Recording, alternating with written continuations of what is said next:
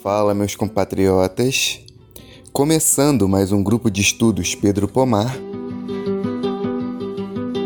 que se orienta nos três eixos: estudo do marxismo-leninismo-maoísmo, estudo da realidade brasileira e balanço histórico do movimento comunista nacional e internacional. Esta samba con redoble libertario Mataron al guerrillero, Che comandante Guevara. Selvas, pampas y montañas, patria o muerte su destino. Selvas, pampas y montañas, É, hoje a gente vai fazer uma discussão muito interessante, né? A gente fez várias discussões sobre diversos textos, Alberto Passos e outros autores, é, sobre a questão no campo, a questão do latifúndio e tudo mais, a questão agrária no Brasil, questão que a gente coloca como principal, primordial e fundamental para a Revolução Brasileira. E hoje a gente vai estar discutindo sobre é, as frentes de luta que existem no campo. A gente já discutiu de, é, sobre isso numa perspectiva de análise é, econômica no texto do Alberto Passos, das três frentes de luta, e hoje a gente vai estar discutindo sobre a luta no campo no Brasil hoje e tudo mais, que é até mais desenvolvido do que a luta é, na época do Alberto Passos. Então é isso, vou, vou abrir para fala.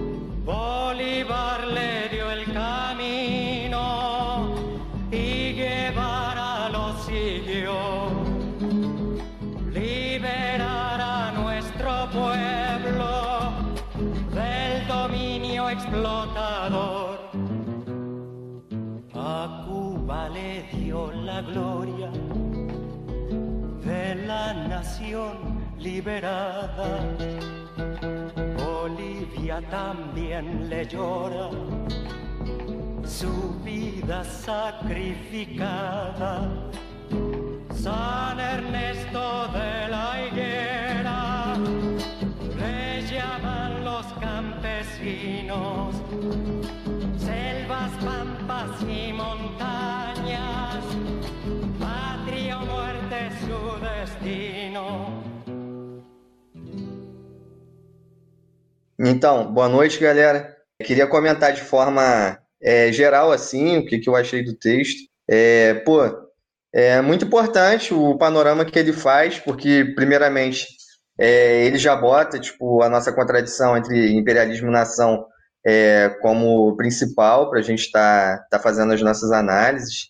Ele, de início, já vai falar sobre a ação de rapina do imperialismo norte-americano, fala também da presença do social imperialismo chinês, e a forma com que os nossos recursos, enfim, a, toda a entrega de patrimônio público está sendo feita por meio dessa pilhagem, de fato, né? E posteriormente ele vai fazer uma análise sobre as classes sociais no campo, que é um, um ponto fundamental para a gente compreender de fato que o, o campesinato não é uma massa uniforme. A gente vai entender é, sobre as nuances entre o próprio campo, campesinato entender a diferença entre os camponeses pobres, é, os camponeses ricos, os camponeses é, que são proletarizados, entender também a dinâmica em que é, se dá também a classe trabalhadora, o proletariado urbano e o proletariado rural nessa perspectiva, compreender também tipo é, o papel é, reacionário é, e como uma das, das principais classes dominantes é, que o latifúndio desempenha né, no nosso atraso produtivo e também o papel que ele desempenha é, na coação política, entravando os interesses, os anseios do campesinato e do povo brasileiro no geral. Posteriormente, o texto ele vai falar sobre a, os movimentos camponeses presentes e vai falar também as, as estratégias né, na, na perspectiva é, marxista-leninista maoísta sobre as estratégias militares e de análise como geral é, para a gente estar tá debatendo. Eu ressaltei aqui no texto, no início, é, na parte introdutória, né?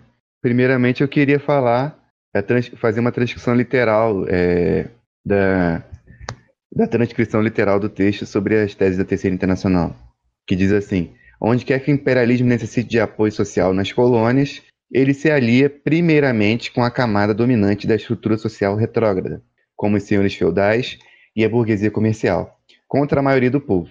Em todos os locais, o imperialismo procura preservar e perpetuar todas as formas pré-capitalistas de exploração, especialmente no campo, onde servem de base para a existência dos aliados reacionários. O aumento da fome e das epidemias, particularmente entre o campesinato pauperizado, a expropriação em massa das terras da população nativa, as condições desumanas de trabalho nas plantações e nas minas dos capitalistas e assim por diante, são muitas vezes ainda piores do que a escravidão aberta. Tudo isso mostra o efeito devastador entre a população colonial e frequentemente leva à ruína de nacionalidades inteiras. Também ressaltei a parte que fala sobre o golpe de Estado de 2016, a estagnação é, econômica internacional, que a partir de 2014 motivou uma tremenda depressão dos preços de produtos agrícolas e matérias-primas, exportados né, pelos países do terceiro mundo, não só o Brasil, gerando um atraso de miséria e pobreza nos países que dependem da exportação de tais produtos. É, e para a economia brasileira isso foi um baque muito grande que depende de cinco produtos, é, depende basicamente de cinco produtos, né? Porque como a gente vai ver no decorrer do texto, muitas das vezes é, o consumo interno até desses mesmos produtos é sacrificado pela exportação. Então depende do petróleo bruto, minério de ferro, soja, café e açúcar. Eu acrescentaria aí talvez o algodão também, é, respondendo mais 70% do valor das exportações. É, e aí o, o, próprio latifúndio usa é, o discurso de saída da crise com um pretexto para vender o Brasil para os países imperialistas norte-americanos, para o imperialismo norte-americano, no caso, é, e para os países europeus e tal, e para os capitalistas chineses. Cito também, que eu, que eu até tinha esquecido dessa lei, o projeto de lei 6442 de 2016, que torna legal o pagamento de trabalhadores rurais com usufruto da terra ou comida, ou seja, a velha corvéia medieval, ou renda trabalho, que foi aquela lei do trabalho escravo, é, que falaram muito em 2016, que ficou meio esquecida assim, mas ela meio que passou, tá ligado? E aí, tipo, que legaliza mesmo os, os elementos arcaicos que existem no campo e tal. É, além da, das, das, outras leis que ou passaram ou estão em tramitação de é, relativização né, do conceito de trabalho análogo à escravidão e tal, exatamente para poder legalizar os elementos mais arcaicos ainda do que até o próprio trabalho semi-feudal, do que a meia, terça e o arrendamento feudal da terra, é, legalizar até mesmo é, a, a, dívida tão intensa do, do camponês com a terra, é, o fato dele ser tão atado à terra, que ele passa a ser de fato um escravo do, do senhor de terras, né? Morar na terra e tudo mais, não consegue sair e, e etc. É, no, no texto, assim, logo no começo, também cita o aprofundamento da crise econômica no país e também cita o, o, a as lutas libertadoras do povo brasileiro, é, lutas camponesas e tal, como a Guerra dos Canudos, né, que é colocada, inclusive, de maneira brilhante pelo Euclides da Cunha naquele livro lá, a Guerra de Contestado, é, o Levante do Pau da Colher, Revoltas Camponesas de Porecatu, liderado pelo Partido Comunista, Trombas e Formoso, que foram lutas armadas de verdade, Corumbiara, Dourado dos Carajás, etc. Aí vou, vou abrir para o Léo falar. Pô, e uma parte que me deixou muito desgraçado da cabeça essa aqui. É, é, também curioso que num país onde o capitalismo supostamente não precisa mais de uma reforma agrária para se desenvolver, a produção e a produtividade situam-se em patamares terrivelmente medíocres. Aí ele começa a falar o quão pouco o Brasil produz assim agrariamente comparado com outros países por hectare, né? E que essa produção é nem suficiente para alimentar o próprio povo, né? Tipo, ele dá até umas comparações de quanto de trigo que a gente precisa, quanto que a gente produz, quanto de arroz ou e outros, outros insumos assim. E fica bem claro, né, que o interesse não é alimentar o povo, né? O interesse é favorecer essa pequena elite e, e essas empresas estrangeiras que sugam a gente, né? Exatamente. Ele até reforça lá no texto que é, 70% de, dessas, é, desses latifúndios eles são ligados literalmente para especulação, quando não especulação para agroexportação.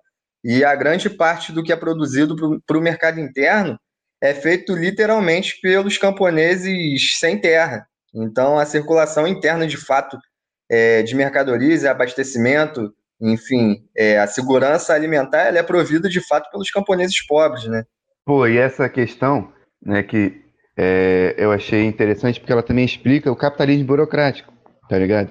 Né? Que os latifundiários, eles não, é, eles são voltados para a exportação, né? As diferenças entre a produção agrária, tanto a produtividade quanto a, a, a propriedade da terra, elas estão faladas até mesmo no livro do Alberto Passos, é, cinco, é, quatro séculos de latifúndio, né, que agora são cinco. Lá no final, no último capítulo, tem lá um capítulo dedicado a comparação entre o Brasil e Alemanha, Áustria, etc., né, que mostra como, como é, é ridícula a produção no Brasil, sabe? apesar dela ser uma das maiores do mundo tudo mais, mostra com dados e tal. É, mas uma questão que eu achei interessante, né, que o, é, o latifúndio ele não tem necessidade de, de investir na produção por conta desse fato dele ser voltado para o mercado externo, né, e o mercado externo que dita as regras né, de quanto que vai ser exportado, qual o valor é, e o que vai ser exportado e tudo mais. Mas só que o latifúndio, quando ele, quando ele se encontra em maus lençóis, ele vai lá e, e recebe créditos agrícolas, né, recebe incentivos, né, que são gastos principalmente na maior grilagem de terras, na expulsão dos lavradores independentes e tudo mais. Ou seja, um, um movimento contrário ao que aconteceu nos países capitalistas, né? que era a substituição ainda que paulatina, da, pequena, da, da grande propriedade pela pequena propriedade. E no Brasil acontece exatamente o contrário. A substituição da pequena propriedade pela grande propriedade, pela grande propriedade feudal é, é, e semicolonial, tá ligado? Que é ligada pela exportação e tudo mais, e que não tem interesse de, de produzir, é só o interesse de ter aquela terra ali, pronto, para poder especular e tudo mais, né? A gente até discutiu isso em outra oportunidade, tal como a, a expansão da, da, da, fronteira agrícola nos países capitalistas desenvolvidos, ela corresponde ao desenvolvimento capitalista. Ela corresponde a uma maior composição orgânica do capital e, consequentemente, ou ao contrário, né, é, uma maior extração de mais-valia extraordinária e maior composição orgânica do capital. Nessa ordem. Né? É, e no Brasil, não. Quanto maior a terra, é, menos ela é produtiva, menos ela é desenvolvida nas forças produtivas e tudo mais. É, isso só mostra o atraso que a gente se encontra, né? E eu, e eu falei isso na última reunião, vou falar aqui agora. Se fosse verdade que o latifúndio no Brasil fosse capitalista, igual muitos movimentos de partidos dizem, o Brasil ia ser mais imperialista do que do que a Inglaterra, do que, porra, é, é, a Irlanda, tá ligado? Ou alguns outros países da Europa, certo? É, talvez o Brasil tivesse predominância em relação até aos Estados Unidos mesmo, né? Visto é, que o Brasil tipo detém os maiores monopólios da terra tipo do mundo, sabe? A Índia, por exemplo, é ser um dos, dos, países imperialistas mais fortes do mundo, sabe? Não é verdade, pelo amor de Deus, né? É, e mesmo elementos que não são marxistas começam a enxergar isso no Brasil e já começaram a enxergar isso com o passar do tempo, né?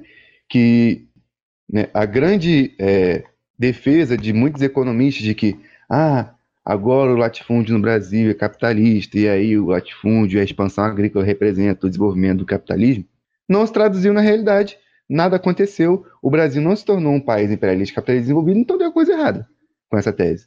E, e aí eu fico, fico encucado também, né, que tipo, a galera não defende a via eleitoral E toda tentativa que teve, assim, de ter uma mínima reforma, um mínimo nacional desenvolvimentismo, é, foi recebida na base tipo, Getúlio Vargas se deu um tiro na cabeça. Jango foi deposto. Lula tomou golpe, tá ligado? Uma pessoa que, não que essa, essa galera tenha feito um, um exemplo de como fazer o Brasil virar uma nação é, soberana e nada do tipo, né? Mas, tipo, a tentativa mínima foi já recebida na paulada, né? Então, tipo, complicado demais. E é, só acrescentando, né? É, todos os governos que passaram pelo Brasil, com todas as perspectivas de classe, sejam os governos abertamente defensores do imperialismo, sejam os governos é, defensores dessa ou aquela fração da burguesia, e até mesmo é, é, governos capitaneados por, por partidos pequeno-burgueses, coligados com, com elementos da, do capitalismo burocrático, é, os senhores da terra continuam intocáveis. As oligarquias agrárias no Brasil continuam intocáveis. Então, tipo, passaram todos esses governos aí e várias coisas aconteceram, porém, as oligarquias agrárias continuaram intocáveis. É a questão que, que é aquela aquele paralelo, né, a dialética entre o governo e o poder, não necessariamente ascender ao governo significa de fato tomar o poder. E a grande realidade é que o poder no Brasil ele é movido por essas elites retrógradas que estão aí dispostas de forma secular. E é muito interessante também que, indo de encontro com o que o Léo falou, é, logo depois o texto ele vai falar sobre o recrudescimento na, na luta, nas lutas no campo, né? É, e frente a essa ofensiva reacionária desse golpe é, de 2016, é, até mesmo os movimentos de ocupação eles foram reduzidos e muito. Então, tipo, ele está comparando com o governo de FHC é, tinha basicamente 400, é, aproximadamente 400 ocupações, enquanto em 2016 houveram apenas 194. E é outra questão também para a gente comentar, porque tipo, o aparelhamento dos movimentos é, democráticos pela luta é, sobre, sobre a luta da, da, reforma agrária, eles acabaram sendo cooptados pelo governo do PT. É, enfim, o PT, na realidade, ele não, não desenvolveu é, de forma substancial, de fato, a reforma agrária. Pelo contrário, as terras demarcadas elas foram muito mais feitas num governo abertamente neoliberal de FHC no próprio governo, do, é, ao contrário do próprio governo do PT.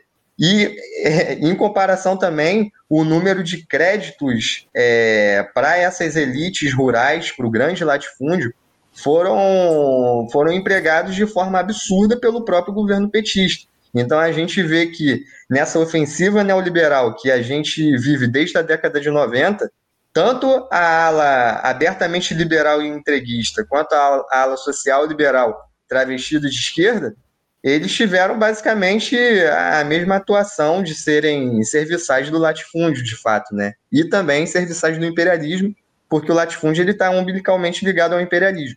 É, e botei um, um, trecho do texto para justamente isso, né? Como que, elas, como que os movimentos do campo se enfraqueceram com essas pautas pequeno-burguesas, né?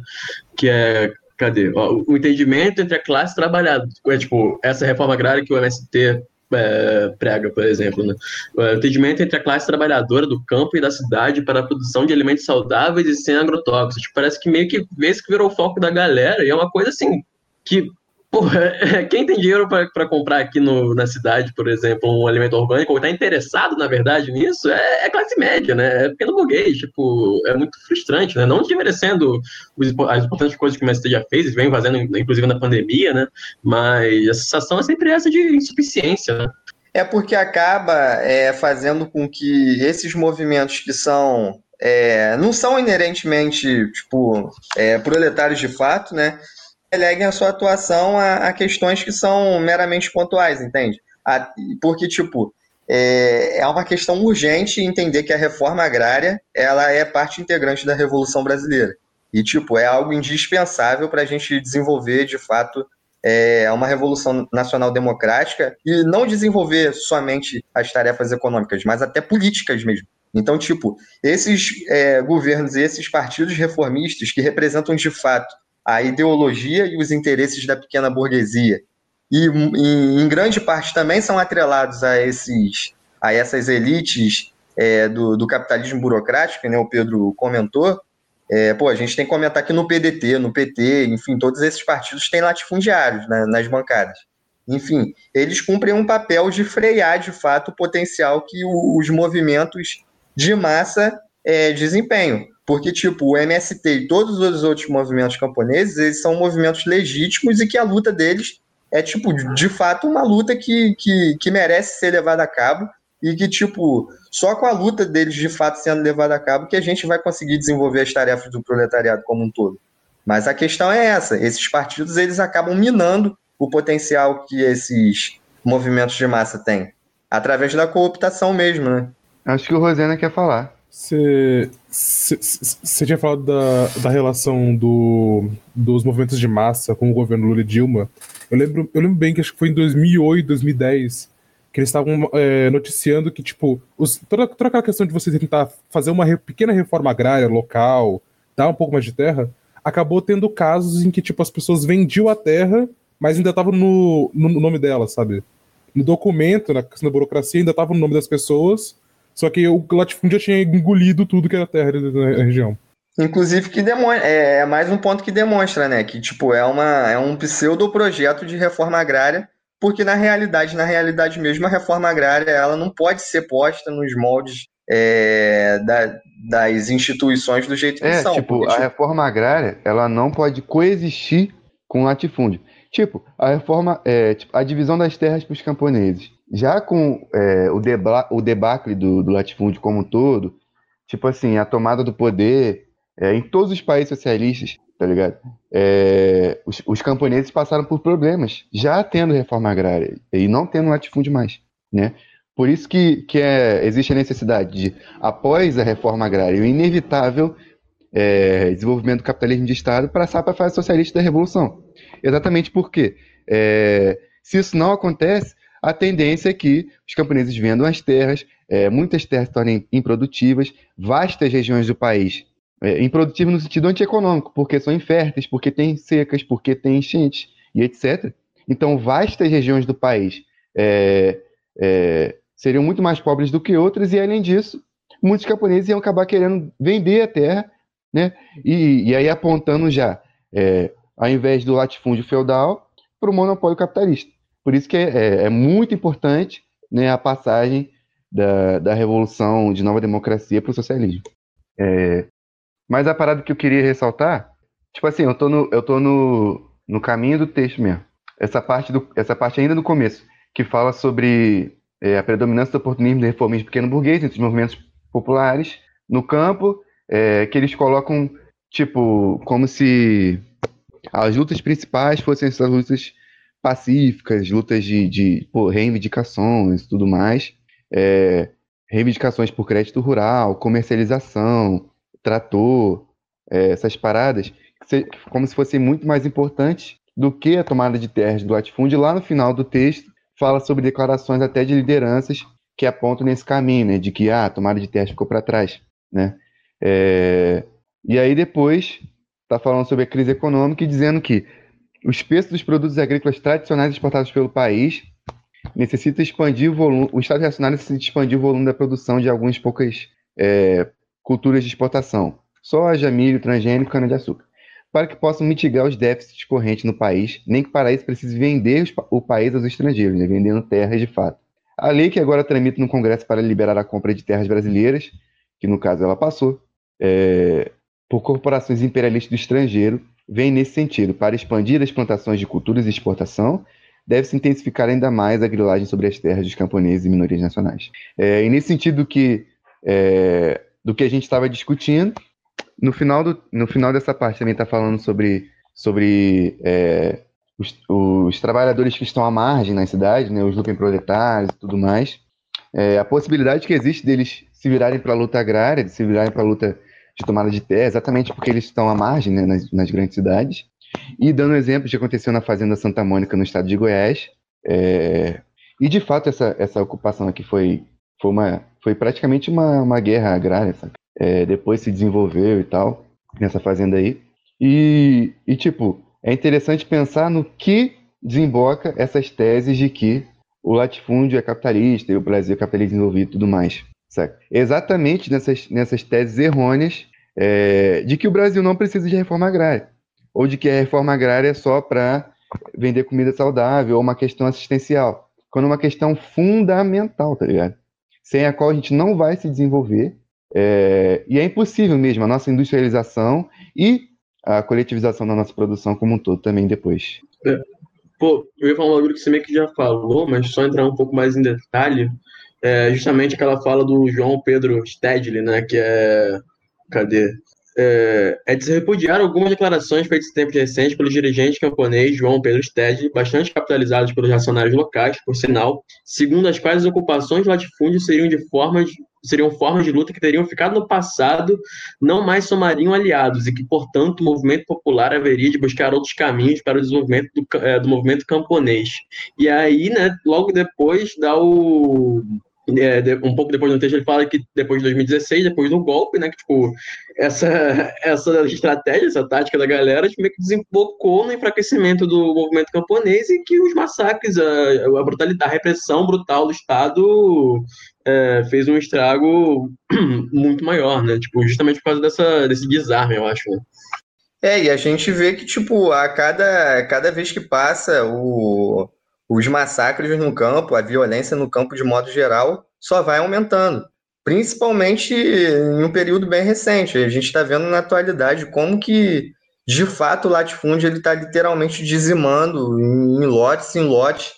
É, enfim, é, é, de fato tratando a vida do camponês e dos povos originários como descartável, até mesmo com é, grandes extensões da nossa fauna e flora, literalmente para lotear as terras e e aumentar né, esse potencial improdutivo do latifúndio, de acumulação e especulação.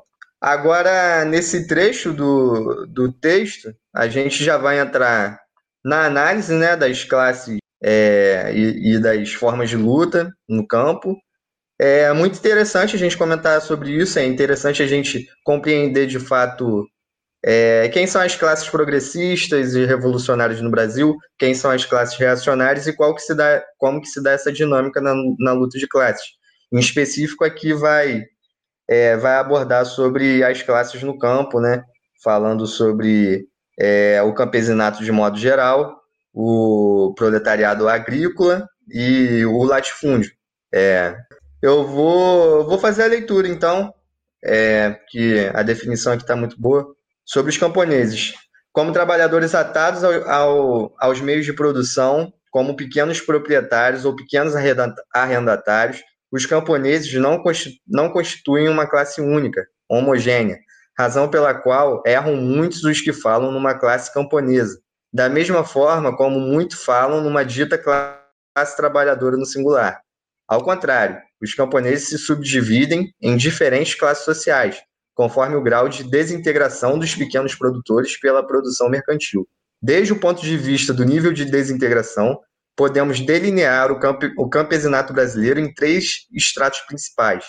Os camponeses pobres constituem a camada mais numerosa do, camp do campesinato brasileiro, camada cujas condições são as mais miseráveis e as que mais se assemelham às da classe operária, razão pela qual, por regra, os camponeses pobres são a massa principal que os movimentos populares rurais mobilizam para a luta pela terra. É, posteriormente, vai falar sobre os camponeses médios, eles constituem a camada do campesinato capaz de produzir todos os seus meios de subsistência por conta própria, vivendo exclusivamente do próprio trabalho na agricultura ou pecuária, sem serem obrigados a vender sua força de trabalho para conseguir seus meios de subsistência constituem, pois, a pequena burguesia rural. É, é, aí ele vai falar sobre as duas camadas né, do, do, dos camponeses médios.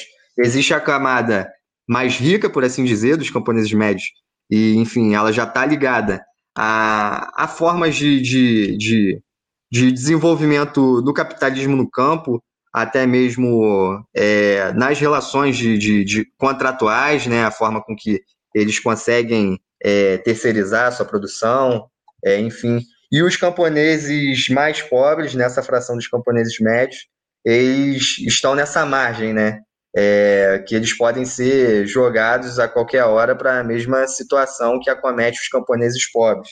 Então, eles têm uma pequena porção de terra, a gente tem que compreender nesse contexto geral que a terra é o principal meio de produção no campo, enfim, por eles terem pouca terra, pouco, pouca técnica desenvolvida, pouca, é, enfim, poucos recursos, poucos insumos, eles também podem ser relegados a toda essa coação econômica e extraeconômica do latifúndio, reduzindo a sua, sua, seu potencial de subsistência, né? É, posteriormente, vai comentar sobre os camponeses ricos. Eles constituem uma classe de pequenos produtores de mercadorias que, a despeito de tomarem parte pessoalmente na produção rural, lançam mão, é, lançam mão da contratação de trabalhadores assalariados, parceiros e arrendatários para trabalharem nas lavouras ou pastos. O campesinato rico, de modo geral, também possui como meios suplementares de rendimento certas atividades comerciais, podem enriquecer através do atravessamento ou da agiotagem. Pela condição de classe na qual se inserem, podem ser muito bem caracterizados como capitalistas rurais ou mesmo como pequenos latifundiários. É, tem posteriormente ele vai comentar sobre a, a massa né, dos camponeses pobres, eles constituem cerca de 54% dos camponeses brasileiros. E esse dado ele foi levantado naquele texto sobre a, é, a Revolução Agrária Antifeudal no Brasil, que falava que é, esses 54% é, dos camponeses eles desempenham relações é, de trabalho feudais e semi-feudais. A grande maioria trabalha de fato por dívida, né? E, enfim, é, afastando também essa, essas análises de que no campo, no Brasil, predominantemente se desenvolve as relações. É, isso, porque, isso porque também existem camponeses que têm é, lotes de terra que são inférteis é, ou são tão pequenos que, que não dão sustento nenhum, nem para vender e nem para a própria família, tá ligado? Ou seja, é, o número de camponeses pobres com certeza é muito maior que 54%, sabe? Porque, é, de acordo com a, o índice, é tipo assim, ah, camponês sem nenhuma absolutamente terra, mas tipo assim, o cara que tem 10 hectares também não tem terra. Sim, pô, exatamente. Ou até mesmo um cara que tem 10 hectares e não tem uma técnica desenvolvida, não tem capacidade é, de desenvolver a produção de fato, ele também vai ser relegado à mesma situação dos camponeses pobres, né? Sim, mas uma parada que eu ia comentar sobre essa análise das classes que está fazendo é sobre, primeiramente, o fato do camponês pobre e muitas vezes até o assalariado agrícola, né? Porque muitas vezes a pessoa é assalariada agrícola, ela também é, é arrendatária e tudo mais, ela também tem dívidas com o latifundiário, né? É, porque até, até no final, na, daqui na parte dos camponeses, está falando que os latifundiários, é, muitas vezes, é, eles têm monopólios feudais da terra, ou seja, a propriedade é feudal e, no geral, é, a reprodução da propriedade e a reprodução da vida econômica é, desse latifundiário ela é feudal, mas ele também constitui elementos capitalistas na própria propriedade, saca? E aí, às vezes o cara que trabalha é, é, numa empresa agrícola e tudo mais, que é assalariado, ele também é endividado com o latifundiário que é dono daquela empresa, saca? Então, ao mesmo tempo, ele tem uma relação ali é, capitalista de produção e uma relação feudal de dívida e tudo mais, saca? E, cara, isso é clássico. Tipo assim, se você perguntar para qualquer pessoa, qualquer pessoa que sabe qualquer coisa de trabalho no campo, ela vai confirmar?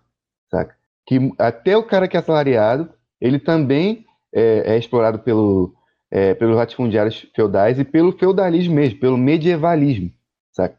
Não só porque ele é, ele é assalariado, não tem nada a ver, saca? É, e a questão que eu achei interessante é exatamente a diferenciação que existe entre os camponeses pobres e os proletários em essência. Porque o proletário, primeiramente, ele tem um trabalho é, livre, ele é livre para vender sua força de trabalho, ele não tem que vender para esse ou aquela pessoa porque tem uma dívida específica, ele não pode sair de tal lugar, não sei o que lá. Ele é livre para vender sua força de trabalho, é, e é isso que se assenta o trabalho é, capitalista, saca? Ao contrário do camponês pobre, que ele tem que arrendar terra para aquele latifundiário ali, que ele tem que pagar dívida com aquele latifundiário ali, seja qualquer trabalho que for, até o escravo.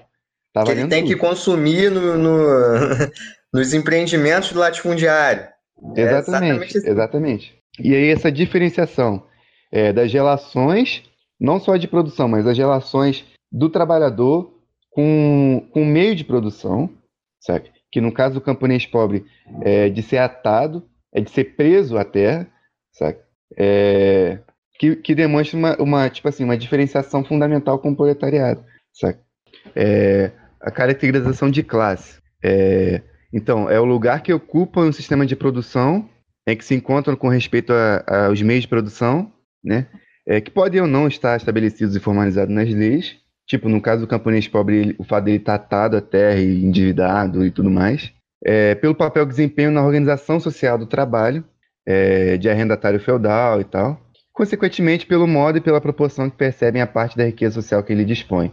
Que, que nesse caso da, da exploração feudal e semi-feudal, é de, é de expropriação do excedente agrícola e a incapacidade de desenvolvimento das próprias forças produtivas agrárias. Saca? Ou seja, no mesmo sentido que o Marx fala da acumulação primitiva de capital. É, pode dar continuidade, então, para falar agora pode. sobre latifúndio? Pode, pode. Agora, a, a, gente já abordou bem sobre o campesinato, né? É, falou sobre todas as frações do campesinato, mostrou a diferença entre é, o proletariado urbano o proletariado agrícola, a forma com que o proletariado agrícola ele, ele também é ligado a esses laços extraeconômicos do latifúndio, também é atado a todas essas questões que envolvem o domínio político e econômico. E agora a gente vai falar em específico sobre o latifúndio em si, né, sobre os senhores de terra, como vai marcar no texto. É, é, os latifundiários eles compartilham com a grande burguesia, a burguesia compradora, a condição de classe dominante do sistema semicolonial e semi-feudal brasileiro, constituindo a principal classe aliada e subordinada às aves de rapina do imperialismo norte-americano. Ele exerce o um monopólio sobre a terra, controlando sozinho cerca de metade das terras agricultáveis do país. Enriquece por meio da cobrança de arrendamentos ou tributos, da grilagem ou da especulação pura e simples com vastas extensões de terra.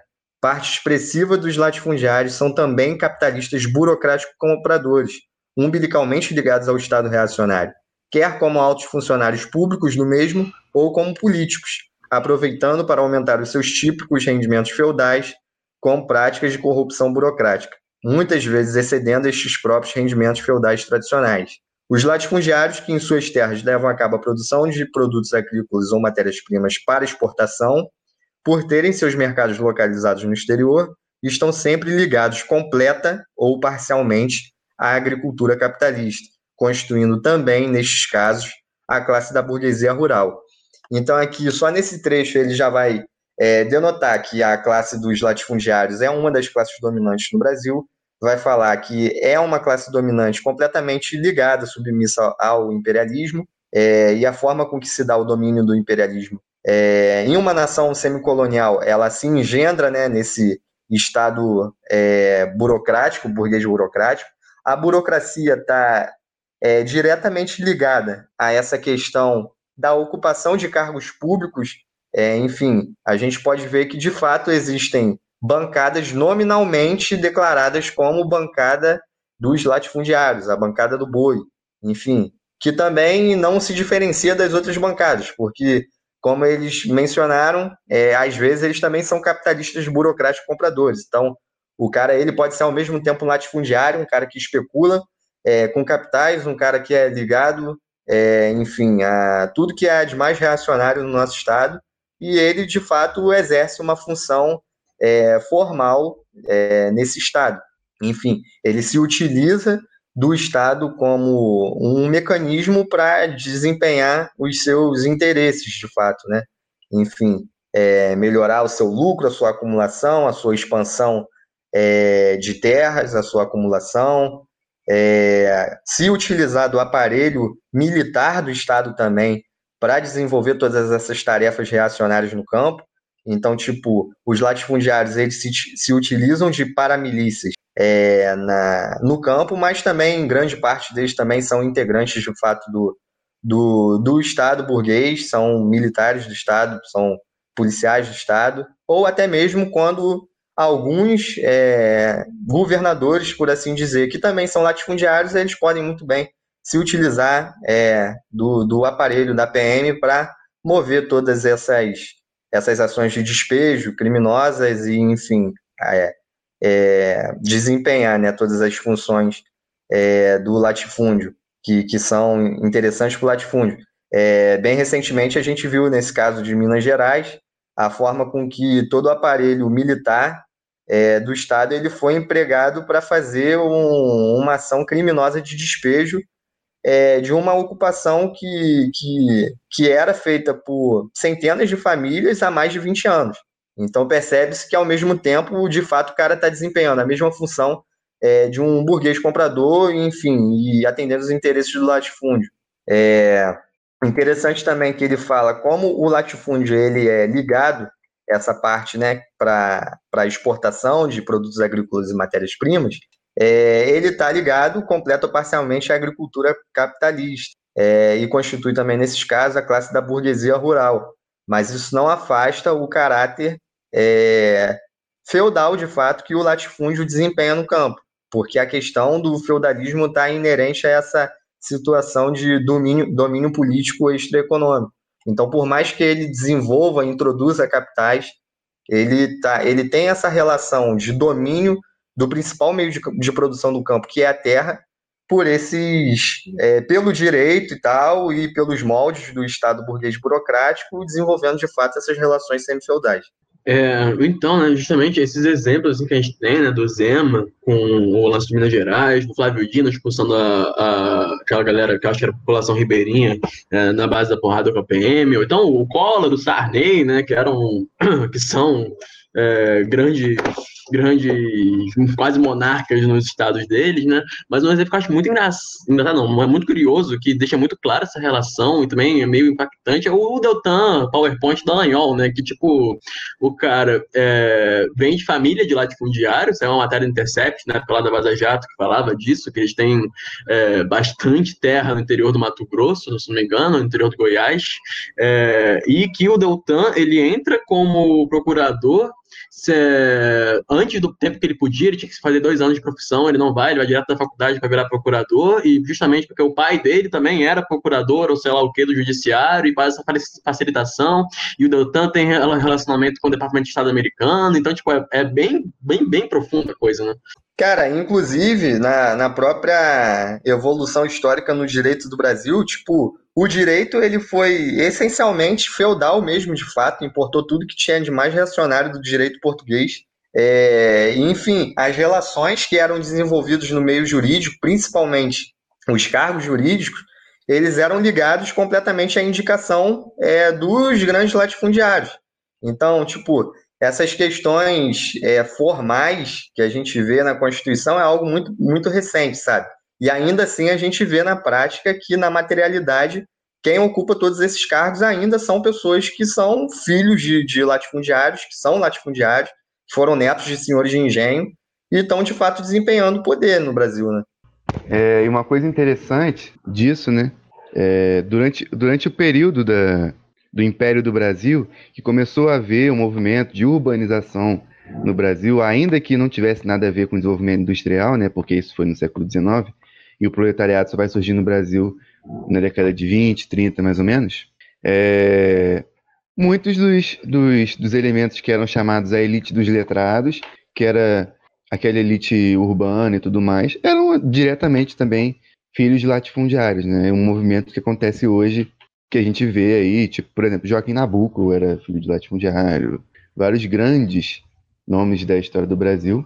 É, e dando sequência, eu queria falar sobre a luta é, das minorias nacionais né, no Brasil, né, dos povos indígenas e quilombolas, e queria dar uma ênfase é, para os guardiões da floresta. Se vocês, quem estiver ouvindo, as pessoas que estão aqui, se quiserem pesquisar sobre os guardiões da floresta, tem outros exemplos também, é, exemplos de luta armada que acontecem hoje no Brasil contra latifundiários, madeireiras clandestinas, que são é, imperialistas e tudo mais.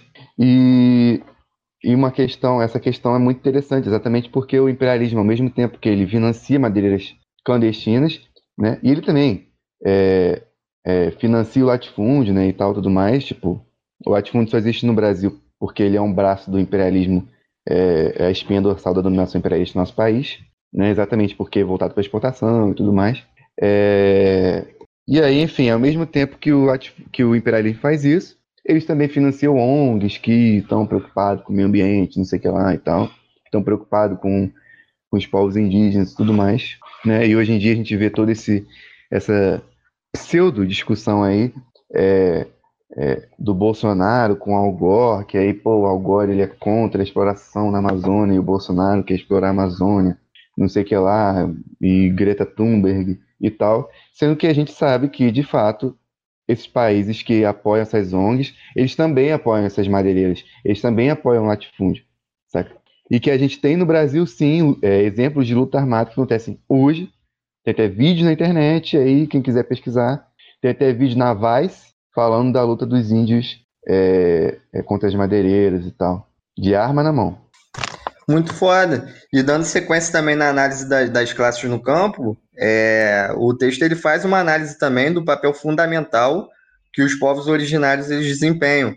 É, mostra que, tipo, mesmo que demo, demograficamente é, componha 1% do, é, da fração total do povo brasileiro, eles desempenham esse papel central, né, de levar a cabo essas lutas no campo, é, e de fato é, há essa convergência entre a sua entre a sua luta pelo direito democrático é, de, de, residir nas suas terras ancestrais é, com é, a derrubada do latifúndio, a derrubada do imperialismo. Então todas essas questões são muito interligadas é, com, com, com o quadro geral da luta de classes no Brasil, né, principalmente no campo. E fala um pouco sobre a repressão racista, né? Não sei se é agora ou depois, que, que os povos originários vivem, os quilombolas também e tal. Deu um exemplo de Santa Catarina, de, de indígenas que têm as mãos decepadas e tudo mais, em, em atos claramente racistas e tal. E o Maranhão é um estado é, ícone, o Maranhão e o Pará nesse sentido, é, porque são estados que têm muita população indígena e quilombola. Muito. Tem muitas terras quilombolas. É, e também é um local de, de, tipo assim, de luta encarniçada, né? Contra o latifúndio e tal, e o imperialismo.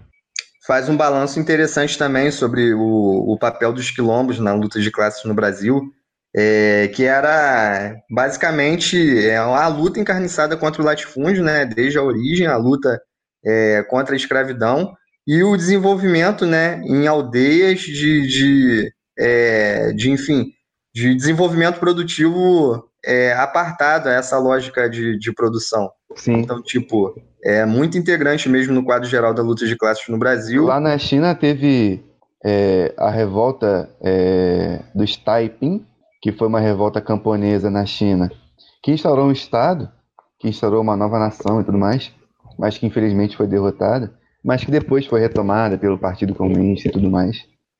E no Brasil a gente teve é, é, Quilombo dos Palmares, é, Quilombo Campo Grande e vários outros quilombos que foram enormes, que de fato ascenderam enquanto novas nações dentro do Brasil e tal, que infelizmente foram esmagados, mas que a gente está retomando é, não só no sentido no sentido de símbolo, mas no sentido de estratégia de luta.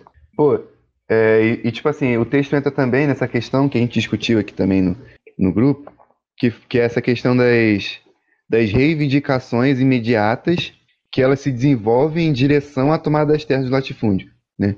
Ele está falando a luta contra o pagamento dos tributos, a gente pode elencar também a luta contra é, é, as dívidas, a luta contra é, o arrendamento, pela diminuição do arrendamento, que elas necessariamente se desenvolvem em relação à tomada de terras, e até a luta pelo, dos assalariados agrícolas, né? a luta dos assalariados agrícolas pelo pagamento de salários, pela melhora dos salários, pela melhora das condições de trabalho, muitas das vezes ela se desenvolve em relação à tomada de terras do latifúndio.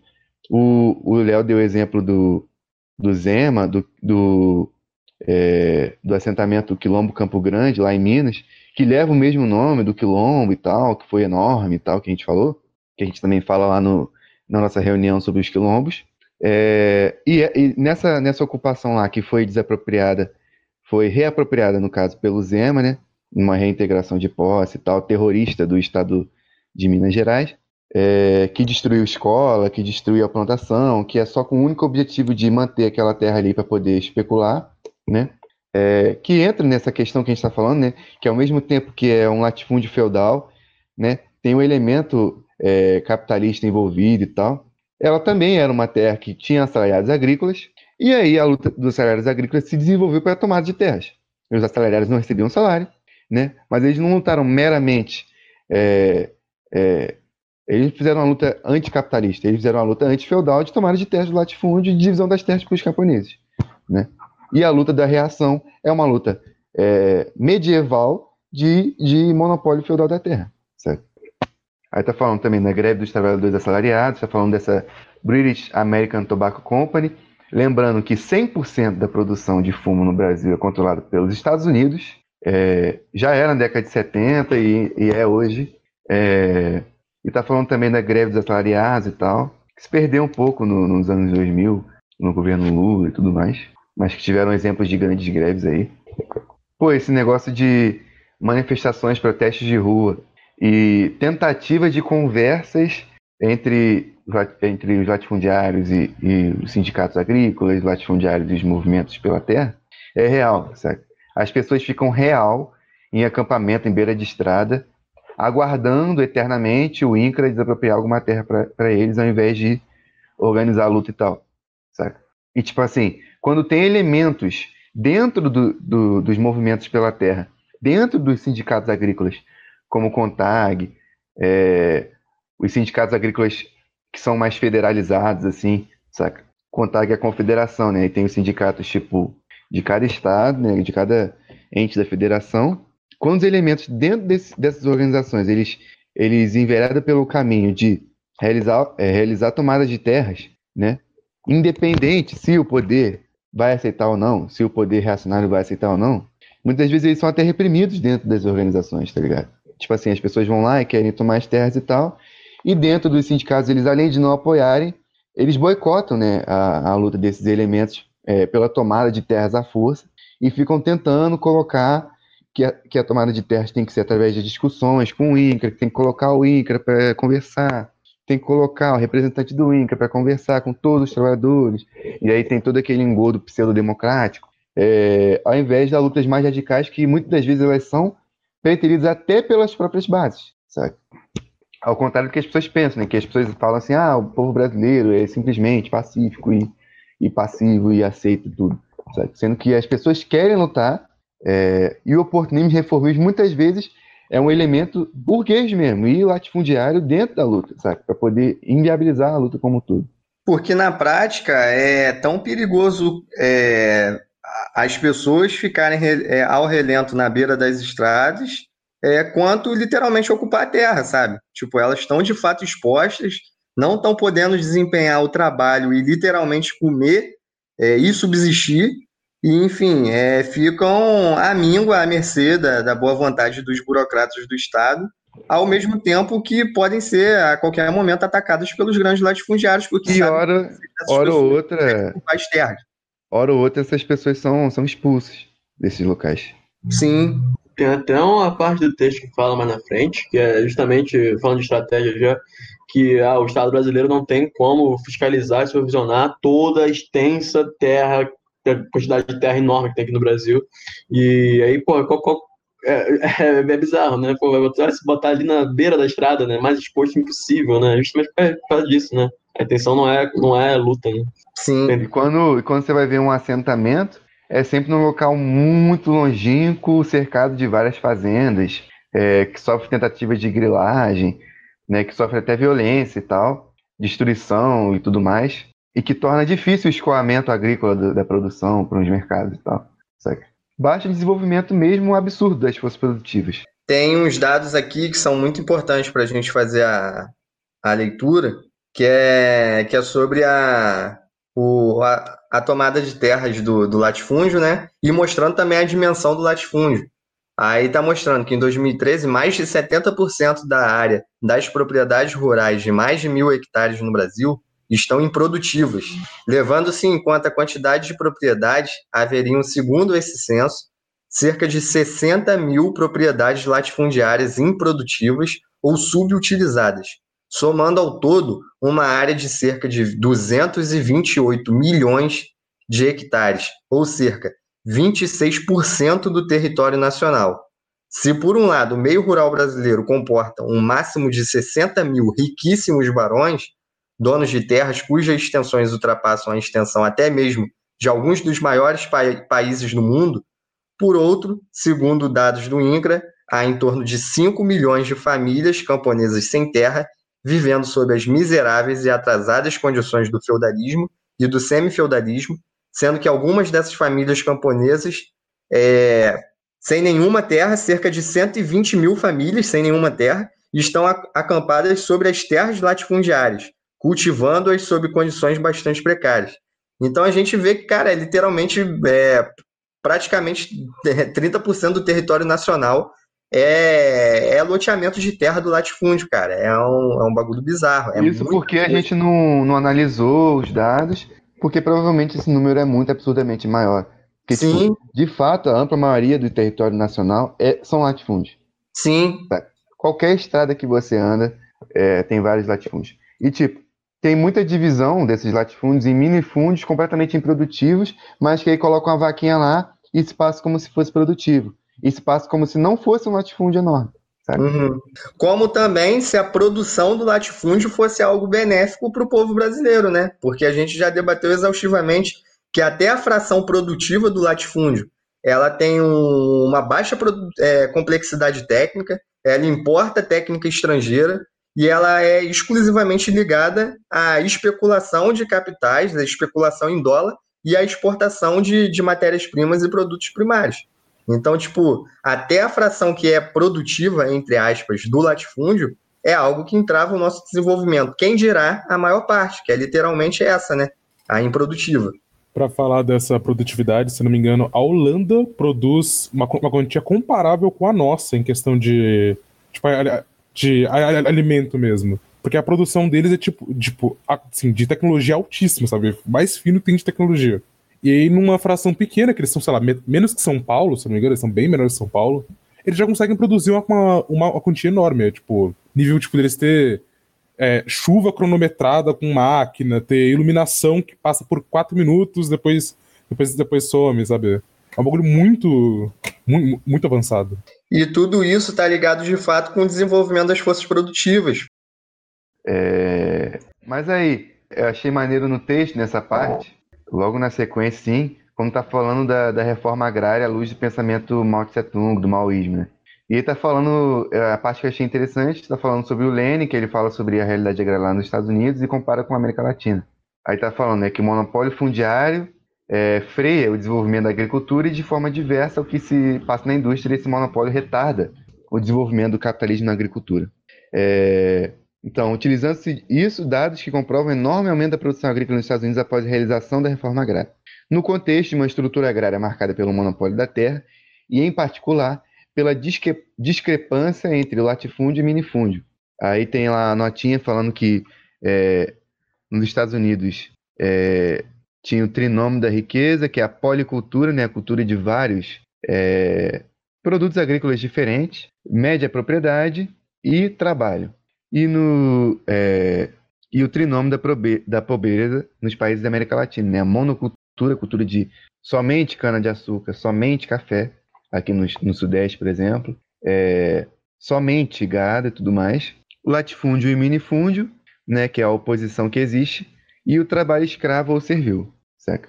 Ou seja, é, a incapacidade, a incapacidade natural, né, do latifúndio de se desenvolver enquanto, enquanto, enquanto tipo assim, é, propriedade capitalista da terra e tal. Exatamente também porque ele está ligado ao imperialismo, à agroexportação e tudo mais, ele não está ligado ao mercado interno. Então temos de um lado grandes latifundiários, é, que em razão da condição monopolista exerce sobre a propriedade da terra, tem condições de cobrar pura e simples elevada renda absoluta da terra dos produtores, ou seja, drenando o excedente agrícola, drenando tanto para o lucro próprio é, lucro parasitário, né? Quanto para o imperialismo, para os países imperialistas e tal. Não necessita desenvolver esforços produtivos no campo para enriquecer, pode enriquecer simplesmente através da cobrança das rendas, sem empregar seus próprios capitais nas terras, que por regra acabam sendo desperdiçados na compra de produtos de luxo. Né? Então, ou seja, nenhum capital é aplicado à terra, porque, como Alberto Passos bem fala no livro dele, né, é, os poceiros nos países capitalistas desenvolvidos, né, que era uma forma de trabalho intermediária entre o semifeudalismo e o capitalismo, descrita pelo próprio Marx. Né? A posse nos países capitalistas é, ela, ela pressupunha uma determinada autonomia do posseiro e uma determinada quantidade de capital que ele, que ele aplicava, né? Ao contrário do que acontece aqui no Brasil, que o camponês não tem autonomia nenhuma, porque ele está atado à terra por dívidas e tudo mais, é, e ele não tem capital nenhum também, decorrência dele não ter autonomia nenhuma. É, e aí ele arrenda a terra de maneira feudal, que é o que? Ele trabalha de graça, ou trabalha na terra do latifundiário, e aí o latifundiário dá uma terrinha para ele viver, para ele morar e tudo mais, e aí ele paga com produto, ele paga é, é, até com dinheiro mesmo, ou com várias coisas, com dinheiro, com produto, com trabalho, né? É, e aí ele desenvolve essa, essa relação que ele está completamente atado à terra, diferentemente da relação de é, até intermediária mesmo entre o semifeudalismo e o, e o capitalismo, né? Uma relação mais atrasada ainda. Então, os barões da, da terra, eles, eles enriquecem mediante a cobrança da renda, é, em virtude das condições monopolistas. Milhões de camponeses permanecem em condições precárias para a expansão da produção, e o Estado não faz nada porque, de fato, é a organização dos latifundiários e tudo mais, o poder armado deles. Aí que entra na questão que a gente estava discutindo, né? É, de como as teses de Brasil desenvolvido elas são completamente errôneas e elas engendram essas questões mais é, essas essas é, políticas errôneas defendidas pelos movimentos que é de que o Brasil não precisa de reforma agrária para se desenvolver economicamente e tal que o Brasil só precisa de reforma agrária é, para produzir alimentos saudáveis, é, para repensar né, é, a produção no sentido da natureza, das relações com, com, com as florestas e tal, e não a questão que se coloca é, material de fato, é, que é a reforma agrária para a gente se desenvolver economicamente. Pô, e o foda é que essa, essa, essa revolução verde, né, que é propagandeada pelo próprio imperialismo, sabe?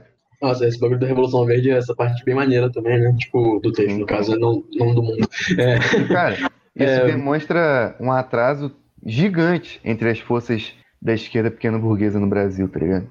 Ah, e mecanismo de manter os países periféricos continuando periféricos, né? Tipo, vender tecnologia e fertilizantes para cá, continuar desbalanceando é, exportação e importação, tipo assim, né? Tipo, ele usa uma expressão até que eu esqueci, né? Mas justamente manter a gente na condição de, de semi-feudal. É, mano, tinha um professor meu de geografia que ele explicou, acho que foi no finalzinho do terceiro ano, que existia um jogo entre, tipo, o capitalismo, entre o capitalismo verde, que é tentar vender, fazer todo mundo comprar um carro, um carro ecológico, e aí, a, e, aí e as indústrias ainda, ainda de petróleo, que, tipo, tem um jogo entre a. No momento eles colocam que agora a onda vai ser comprar carro verde. Aí eles dão uma. O preço do, do, do, do petróleo acaba baixando, porque a galera tá consumindo um produto que não usa petróleo. Aí eles tentam fazer com que os preços fiquem mais, é, mais palatáveis. Aí o petróleo baixa o preço de propósito para minar a, as produções de as produções de, de, de carros que não usam petróleo, porque fica mais valoroso usar o carro o carro normal, a diesel, petróleo, combustíveis fósseis. Eles ficam jogando um do lado pro outro, sabe? Abaixa preço, levanta preço tudo mais. E é, isso representa é, um atraso tão, tão, tão grande das forças pequeno-burguesas, não no sentido de delas engendrarem essa via de revolução verde sem nem pensar e tal, é, mas no sentido de que elas não conseguem é, organizar minimamente as classes camponesas no sentido nacional da coisa, saca? Exatamente por essas teses também de capitalismo desenvolvido no campo tá ligado? Que são compartilhados por todos os partidos, saca? E outra questão é que essa questão da. É outro ponto, né? Dessa, entre aspas, Revolução Verde, que é relegar para o terceiro mundo esse papel de produtor é, de alimentos para exportar por excedente, ele levava é, em consideração é, a concepção errônea de que a produtividade aumentaria por hectare e as relações de produção se desenvolveriam. Quando na realidade não, a gente é atado justamente a relações pré-capitalistas que envolvem a acumulação de terras e é, a questão inerentemente improdutiva do latifúndio. Então é uma contradição latente, né? Exatamente, cara. E tipo, é... se é verdade isso, todas as ideias, realmente o Brasil não precisa de reforma agrária, tá ligado? E aí aponta nesse caminho aqui que está falando do texto, que é a modernização da agricultura e a paulatina coletivização. Ou seja, a luta que os camponeses estão fazendo, tomando as terras e dividindo entre si, está completamente errada, porque o Brasil já está na fase capitalista de, de monopólios e tudo mais. Saca? é uma contradição bizarra, porque, tipo, é literalmente negligenciar a realidade, né? Exatamente. Porque, e basicamente tipo... dizer que é, não só negar né, a dominação imperialista no Brasil, porque o Brasil é semicolonial precisamente porque é semi-feudal, é isso que baseia a dominação imperialista no Brasil, mas dizer que o imperialismo é, diversifica a produção agrícola e tudo mais. Então, tipo, a penetração imperialista no Brasil é boa e o próprio latifúndio, ele está desenvolvendo as forças produtivas, tá ligado? Pô, tem um trecho aqui que fala exatamente disso. Deixa eu.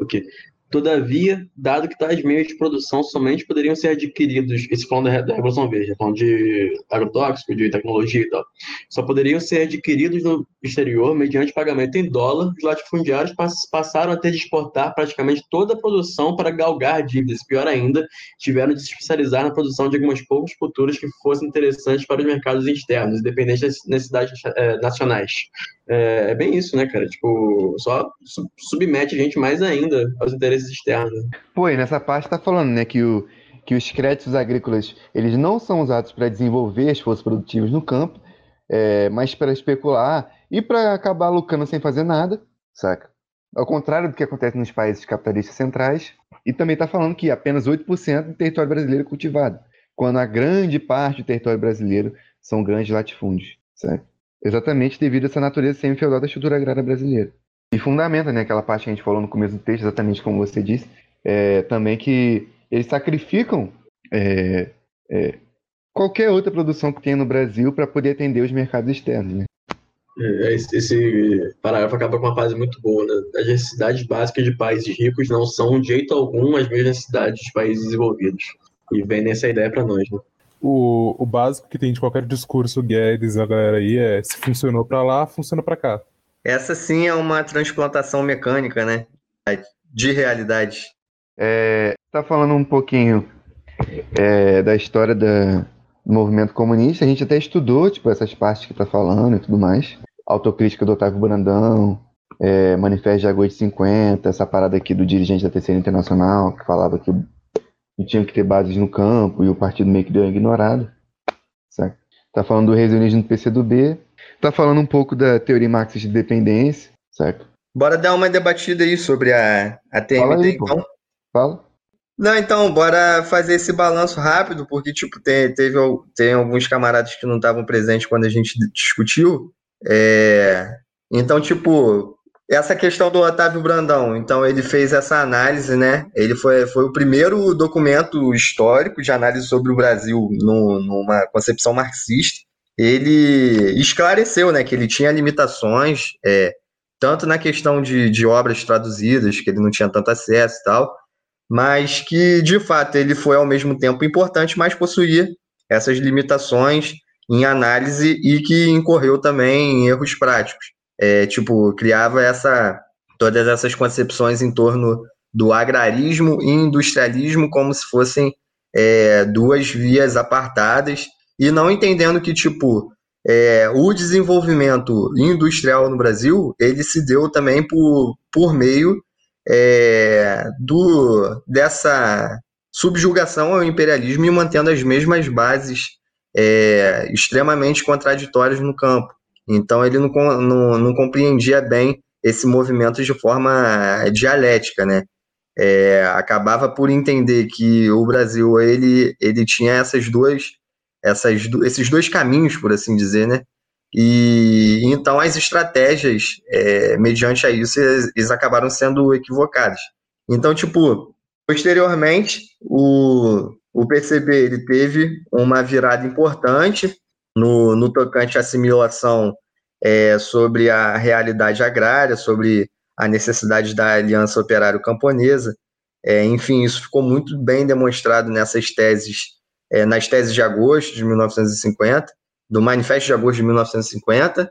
É, enfim, possuía ainda certas limitações, mas era um documento que, que era versado no sentido da Revolução Nacional Democrática, da luta contra o imperialismo e firmando todas essas bases é, de libertação nacional e desenvolvimento de todas essas tarefas no campo, é, principalmente a, a luta é, contra o latifúndio, né? É, então teve aquela posteriormente por, pela pela, pela guinada direitista do, do PCB, é, a assimilação da, do, do do eurocomunismo, acabou se distanciando da, da linha revolucionária, é, acabaram isolando também os, os militantes que desenvolviam a linha revolucionária, esses romperam com o PCB, é, emitiram a famosa Carta do, dos 100, é, desenvolveram, enfim, todas as tarefas para reconduzir é, um partido de vanguarda, de vanguarda por meio do, do PCdoB, né? E por um, por um momento foi tipo o auge do, da, da, da, da luta revolucionária no Brasil, mas após a chacina da Lapa é, e após também o, o recrudescimento e a ofensiva da reação no Araguaia, o, o PCB ele acabou é, perdendo seus grandes quadros, seus importantes quadros, quadros esses que é, desenvolviam um papel determinante para fazer até mesmo um balanço crítico sobre as experiências, principalmente sobre o Araguaia, algo que ficou inconcluso. É, o dirigente Pedro Pomar ele foi morto na chacina do Araguaia. Então, tipo, o João Amazonas, que foi um, do, um dos dirigentes que, que sobreviveram, ele, ele acabou deixando de lado todas as autocríticas a serem feitas, é, caminhou é, rumo a essa, essa guinada é, rodeaísta, né, é, pela, pelo esquerdismo de Rodia, negando, enfim, todas as questões que eram é, inerentes à GPP de, de Mao Tse Tung, fazendo a, a negação geral. É, e isso acabou recrudescendo, de fato, é, o PCdoB ao reformismo. E, tipo, teve um papel determinante também essas teses que eram completamente equivocadas sobre o campo. É, e, tipo, é, surgiu na década de 60, na década de 70, é, um, um grande movimento para apagar, de fato, a linha revolucionária no Brasil é, e também as análises que versavam sobre a nossa realidade concreta. Então, tipo, esses teóricos, eles desenvolviam, de fato, uma análise de que o Brasil tinha desenvolvido plenamente é, o capitalismo e que, enfim, é, era, tipo, o, a, a palavra de ordem era socialismo desde já, porque eles consideravam os marxistas-leninistas, as teses da Terceira Internacional, como, entre aspas, etapismo, e, enfim, é, eles relegavam de fato o marxismo-leninismo para as semicolônias como algo que fosse reformismo, e na realidade mesmo eles apoiavam na fraseologia algo revolucionário, mas que na prática não reflete nem a, a realidade concreta da formação econômica do Brasil é, da realidade do campo e tampouco pode desenvolver as estratégias importantes para levar a cabo é, a Revolução Nacional, Demo, é, Nacional Democrática e a luta anti-imperialista. Então a gente vê que hoje, décadas após, todo esse debate em torno do campo ele foi completamente apagado no seio do, do é, dos partidos revisionistas, né?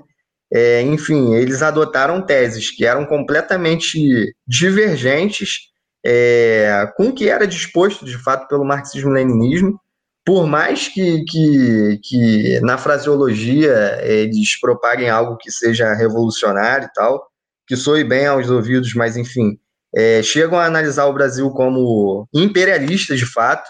Então percebe-se que todos esses erros, todos esses erros de análise, eles incorrem em erros práticos que relegam o movimento operário e camponês à estagnação, entende?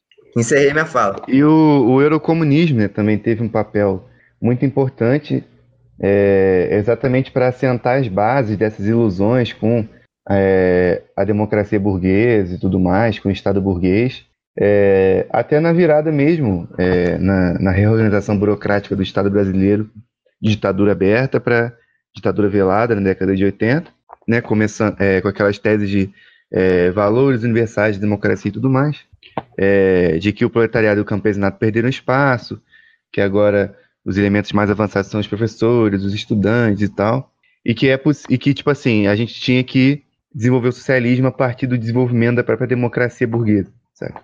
E também tem um papel muito importante é, é, no, no, no, no esquecimento que, que os partidos da esquerda pequena burguesa, os partidos oportunistas, sejam social-liberais ou que seguiam um comunismo e tudo mais.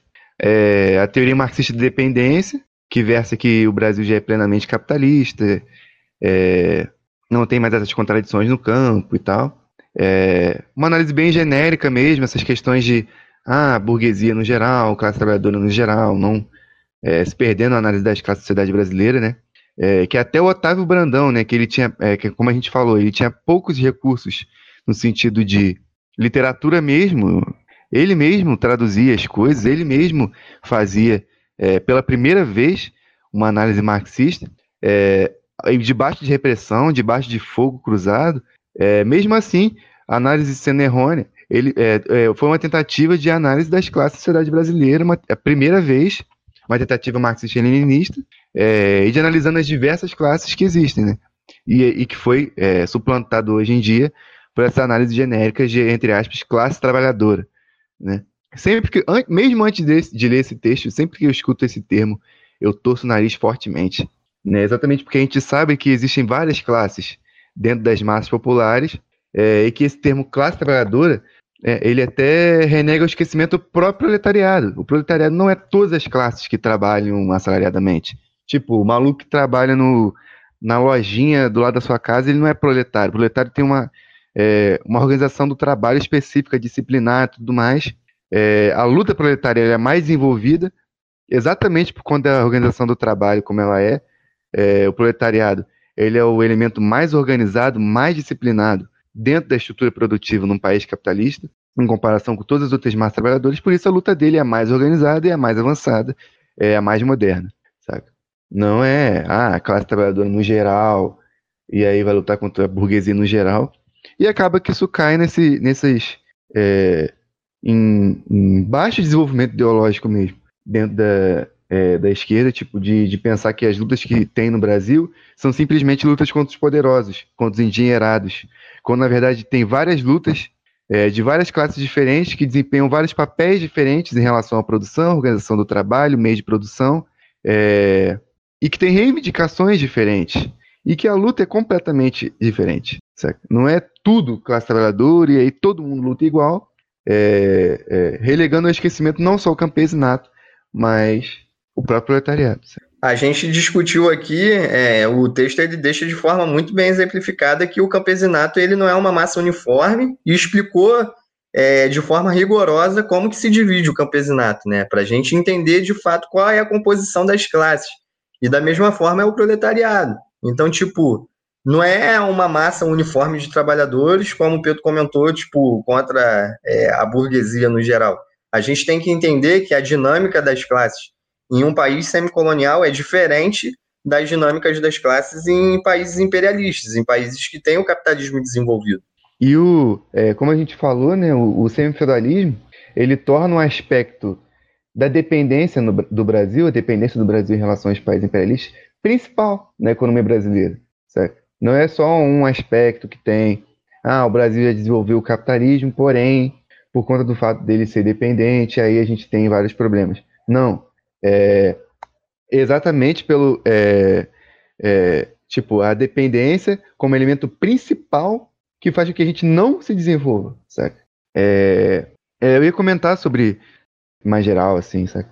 Porque, como a gente falou, né, se, é, se fosse verdade a tese de que o latifúndio é capitalista, então o imperialismo desenvolveu as forças produtivas no Brasil, o imperialismo trouxe os elementos mais avançados do, da economia capitalista mundial para o Brasil, é, enfim, é, Trotsky estava certo no desenvolvimento desigual e combinado. Trotsky estava certo no socialismo desde já, é, que é impossível realizar o socialismo num país atrasado, mas que é, os países que se, que se desenvolvem por último se desenvolvem mais. É, e uma questão que eu ia falar que é, os, muitos militantes do PCdoB, até que são parte do, do Comitê Central e tal, eles, eles falam que o latifúndio é a grande riqueza do Brasil, né? É, porque o latifúndio ele, ele faz com que o Brasil seja forte geopoliticamente, porque o latifúndio faz com que a gente tenha é, uma melhor balança comercial e tal. O latifúndio é a força econômica do Brasil, né? Exatamente porque eles têm essa concepção de que o latifúndio representa o desenvolvimento capitalista. Saca? É, também porque os, caras têm rabo preso e querem voto, né? Querem apoio da bancada, sei lá, mas as da eleitoreira também. Né? Mas dentro do, tipo assim, dentro dos social-democratas, muitos têm essa, têm essa visão. É, mas eu vejo isso como uma visão mais sincera do que até vários outros elementos que falam que o Brasil é capitalismo envolvido, que o latifúndio é capitalismo, é, só que nem pensam sobre o que essa análise significa. Porque significa, se, se isso, como eu falei, se isso é verdade, então o imperialismo está desenvolvendo o capitalismo no Brasil e o latifúndio está desenvolvendo as forças produtivas, sabe? E, e esses, esses, personagens, eles dizem isso, tá ligado? Então, tipo, é, nesse sentido, os caras do PCdoB, eles são reformistas abertos e revisionistas abertos, é, e eles são até mais sinceros, porque eles falam assim, ah, se é verdade que o latifúndio é capitalismo desenvolvido, então, pô, é bom, então, sabe? É, é desenvolvimento, é a arma do Brasil. É, aí está fazendo uma breve análise também sobre a questão é, demográfica, né? exatamente aquelas inconsistências que a, gente, que a gente apontou aqui em outras reuniões, sobre a, sobre a população itinerante de cidade e campo. Aqui em, aqui em Macaé das Ostras mesmo, tem várias pessoas que é, moram é, no centro urbano, mas elas voltam para a roça para trabalhar, porque elas são endividadas e tudo mais. É, tem até o termo, né? Para roça. Pô, é o mais claro possível. Né? Exatamente. E aí já começa a falar sobre, sobre a revolução, é, como é que funciona a tomada de poder, como é que funciona colocar a questão da tomada de poder, militarmente falando e politicamente, ideologicamente no geral, que é renegada também pelos revisionistas, né? Que tipo, falam que ah, a revolução é espontânea, ou a revolução, pô, tem que estar tá todo mundo a favor, absolutamente, como se fosse uma eleição, ou como se fosse um golpe comunista, saca? Bem genérico assim mesmo. Tipo, completamente desconectado do marxismo-leninismo. Muito, né, cara? Eu fico meio chocado com isso. É, é foda, quanto, quanto mais eu, eu estudo aqui com vocês, mais eu me sinto um idiota há uns meses atrás, tá ligado? Eu comprava esses bagulhos, esse discurso todo, cara. Eu fico pensando, caralho, mas é, é muito. É quase anti-marxismo-leninista essa porra, cara. Tipo, não precisa nem abraçar mal. É marxismo-leninismo mesmo, sabe? Tipo, porra. Exatamente, mano, exatamente não tem nem estratégia de tomada do poder, sabe? É só tipo, ah, tem o poder lá. Sendo que Lenin fala que a tomada do poder é a questão principal, fundamental, que baseia nossa visão como um todo, tá ligado? É, e se tu lança esses papos, eu te chamo de. É, aquilo que tu falou no começo, de tá fetichizando a luta revolucionária, tá. Tipo, vai lá pegar seu facão, se meter no mato, blá blá blá blá blá blá. Sempre revolução tá lá no futuro, para nossos netos, não pra gente, sabe? É, é um, um discurso que mobiliza, né, cara? É foda, tipo, domestica, domestica a galera. Né? Deixa de ser uma ameaça o comunismo, sabe? Web maoísta. Exato. E, cara, a revolução nos países. É, até em Cuba mesmo, sabe? O exército sempre começa pequeno e tal e tudo mais. Sabe? Só que a questão, como ele é superior, como a gente vai falar no, no, é, no decorrer do, do negócio, o exército, o exército popular, né? Ele é superior em tática e estratégia. Ele não é superior em número. Nunca isso aconteceu na história da humanidade. É, é, e é muito difícil que isso aconteça. Tipo, ah, do nada, a ampla maioria da população se torne um exército popular, e aí, ou então, tipo, nem nesses termos, né? Porque eles não colocam o termo armado da coisa, de formar um exército nem militar. É só tomada do poder genérico. Então, tipo, do nada, a ampla maioria do povo brasileiro vai se tornar socialista, e aí é, e aí meio que, tipo assim, vai ser um consenso geral. Vai todo mundo ser socialista e o Brasil vai ser socialista, tá ligado? Basicamente é isso. Sim, mano. Não, e tem também, tipo, a própria guerra popular é uma coisa que vai se agregando, agregando massa com o tempo. Ele fala aqui da China, que começa com 300 mil e dá uns anos depois já tá com 3 milhões, tá ligado? Tipo, um número absurdo de gente, mas e mesmo tá assim... falando é, ah, do período de guerra de existência contra o Japão, porque antes o, o exército era muito absurdamente menor no período do golpe Sim. do Chiang Kai-shek, era muito absurdamente menor. Sabe? Eu tava até lendo, tipo, eu tava lendo sobre a China ontem, né, sobre a história da Revolução Chinesa e tal. É, pô, é, tipo, uns 3, 4 mil pessoas sobreviveram a longa marcha na China, sabe? Quando teve o golpe do Chiang Kai-shek, é, o Partido Comunista da China e o Exército Popular de Libertação, ele se deslocou de um determinado ponto da China até outro ponto do outro lado do país, para poder realizar a guerra popular naquele local, né? E só uns 4 mil pessoas sobreviveram. Uma dessas 4 mil pessoas é o presidente Mao, Zhou Enlai e tudo mais. Certo? É, então, tipo, a partir do golpe do Chiang Kai-shek, pouquíssimas pessoas é, é, fizeram parte do, do Exército Popular naquele início ali na cidade de Henan, que é a cidade de origem do presidente Mao. pica, cara. Ah, foi, foi coisa. Quer dizer, não foi nesses termos, mas, é aquilo, né? Quando você falou Cuba, Peru, Filipinas, foram, tiveram essa experiência parecida. Vietnã, né, cara? Tipo. Sim. E Nesses países já... até menor, saca? Até bem absurdamente menor o exército. Sim. Não, e o bagulho do, do Vietnã ainda, né, cara? Tipo, porra, é, estratégia pura, né, cara? Eu até, eu até brinquei esse dia com um amigo meu que não é daqui, tipo, que, cara, a gente precisa muito de engenheiro no, em qualquer movimento para fazer esses turnos, essas coisas assim, tá ligado? Mas é, é bizarro, é uma concepção muito falsa que se cria, né, desses outros partidos do PCB e tal, de como será essa revolução, né? Tipo. Mas, mas enfim, é só isso que tenho que falar mesmo. Aí tá falando de novo sobre o exemplo da, da, da Fazenda Santa Mônica, né? Da, tipo, da possibilidade que até o Fanon coloca lá nos textos dele sobre a Argélia.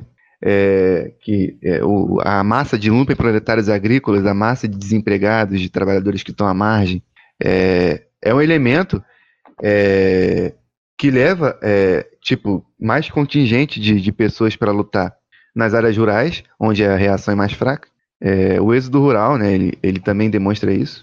E todos os países aqui na América Latina que fazem guerrilhas, fazem guerrilhas rurais. Saca? Aí tá dando exemplo: Peru, Paraguai, Colômbia, México, vários outros países. Lá no final, ele fala do, dos comunistas da, da Turquia, que é um bagulho que eu tenho Sim. zero conhecimento, mas eu achei muito pica. Que eles. Cadê? É, atualmente, a Turquia fascista, o DHKPC, é, promove de forma organizada ações armadas nos bairros pobres das cidades turcas, liquidando elementos antissociais como traficantes de drogas, policiais e altos funcionários do Estado fascista, promovendo a segurança de comunidades pobres e organizando o poder político vermelho. Isso eu achei foda pra caralho. É... Então, enfim, tá falando sobre como o campo construiu o elo débil é, do regime reacionário brasileiro, exatamente porque as massas são expostas de maneira mais aprofundada às contradições e à violência, é, e as forças da reação são mais fracas, e, e que é um, são pontos de favorabilidade para solidificação do poder vermelho, onde já existem lutas antifeudais e tudo mais. Aí, enfim, sobre a guerra popular. É, a, a, questão mais interessante assim, da guerra popular é que ela é, além de ser um acúmulo né, de, de todas as revoluções que tiveram no mundo, é, revoluções proletárias, né, no século XX e tal, é, ela, ela é uma teoria política, é, político-militar, né, social, econômica e cultural sobre a guerra. Sabe? Não é simplesmente uma teoria militar e tal. Né? Tudo isso que está falando é, sobre as questões políticas que envolvem a guerra popular são teoria da guerra popular. Exatamente porque política é guerra e guerra é política. Tem elementos que são simplesmente militares e tem, e tem elementos que são simplesmente políticos. Mas a política é sinônimo de fazer a guerra. Sabe? É, então está falando sobre sobre o fato da guerra popular ser travada por uma força progressista avançada, que é a classe operária, a classe mais moderna, como a gente já falou, que marcha passos largos para por fim a exploração do homem pelo homem, contra uma força reacionária. Isso é elemento de debilidade do inimigo, sabe? O inimigo é o inimigo, ele é abertamente antipopular. O inimigo ele ataca as forças populares é, é, com armas. É, o inimigo tipo é, é, mata mesmo, tipo ele é abertamente antipovo isso é um elemento favorável em relação ao exército popular. O inimigo ele tende a se enfraquecer e, e, e o exército popular a se fortalecer. Exatamente porque o inimigo é reacionário e é antipovo abertamente. Saca? Ataca o povo, é, estupra, mata, queima as casas, queima as plantações e tudo mais. E desperta o grande ódio da, das massas populares. Né? É, uma questão é, que tem que ser colocada é a poderosíssima força que o, que o inimigo possui, né? com forças armadas bancadas pelo imperialismo e tudo mais, mas que essa força armada ela está fadada a cair, é, falando fatalmente mesmo. É, que a tendência é o inimigo ser derrotado pelas nossas fileiras, mesmo as nossas forças sendo débeis e pouco organizadas e tudo mais, é, exatamente porque as forças do inimigo elas estão tentando conservar algo que é inconservável, né? Algo que que, que rufam os tambores da mudança. É, Ainda dizendo isso, o inimigo não poderá ser derrotado facilmente. Por isso que é, o presidente Mao Tse-tung formulou a estratégia de é, desprezar o inimigo estrategicamente como força reacionária inimiga, é, mas levá-lo em conta taticamente, né, essa força que ele possui e tal. Por isso que o presidente Mao fala sobre os tigres de papel, né, que o imperialismo é um tigre de papel. Ele diz assim: o imperialismo é um tigre de papel. Ponto. Ele é um tigre de fato, é um tigre de aço. Mas o povo organizado, o povo é, é, organizado num partido no exército, o simples sopro já derruba esse grande tigre de aço. Então ele se demonstra como um tigre de papel. Certo? Ele não tem a força, é, a real força que ele diz ter, tipo, uma força inquebrantável, uma força é, indestrutível. Na verdade, é, ele está fadado ao, ao, fracasso. Certo? Ainda mais aqui no Brasil, que os caras são só expertos em pintar a sarreta. Né? Exatamente. Então, de desprezar o inimigo estrategicamente e levá-lo completamente em conta de maneira tática, decorre da desigualdade, é, desigualdade existente entre as nossas forças, né, as forças revolucionárias e as forças reacionárias. É, então, o balanço das forças reacionárias para as forças revolucionárias, ou das forças revolucionárias para as forças reacionárias, no caso, respectivamente, é de 1 para 10, ao passo que taticamente revertemos esse balanço de 10 para 1. É, exatamente pela superioridade estratégica das nossas forças e pela questão delas serem baseadas é, nas massas populares. O presidente Mao Tse Tung ele até fala que é, é, a nossa força está baseada no fato de que nós estamos casados com as massas populares e os elementos da reação. Ele falava do Japão, dos latifundiários. Eles estão completamente divorciados das massas populares. Eles não buscam apoio nenhum nas massas, muito pelo contrário. Certo? Quer dizer, apoiamos na superioridade relativa e golpeamos as forças do lado do inimigo. É, lutamos apenas como temos certeza da vitória, como temos três, quatro, cinco vezes forças superiores ao inimigo, atraímos o inimigo para um terreno no qual temos condições de desenvolver uma luta e de superioridade e derrotar esse inimigo. É, e aí decorre o emprego da superioridade relativa formulado pelo presidente Mao na famosa frase: se o inimigo ataca, nós recuamos, se o inimigo estaciona, nós fustigamos, se o inimigo retrocede, nós perseguimos. É, e isso é interessante exatamente porque isso é realmente um acúmulo de toda a luta que teve até a Revolução Chinesa, até hoje, saca?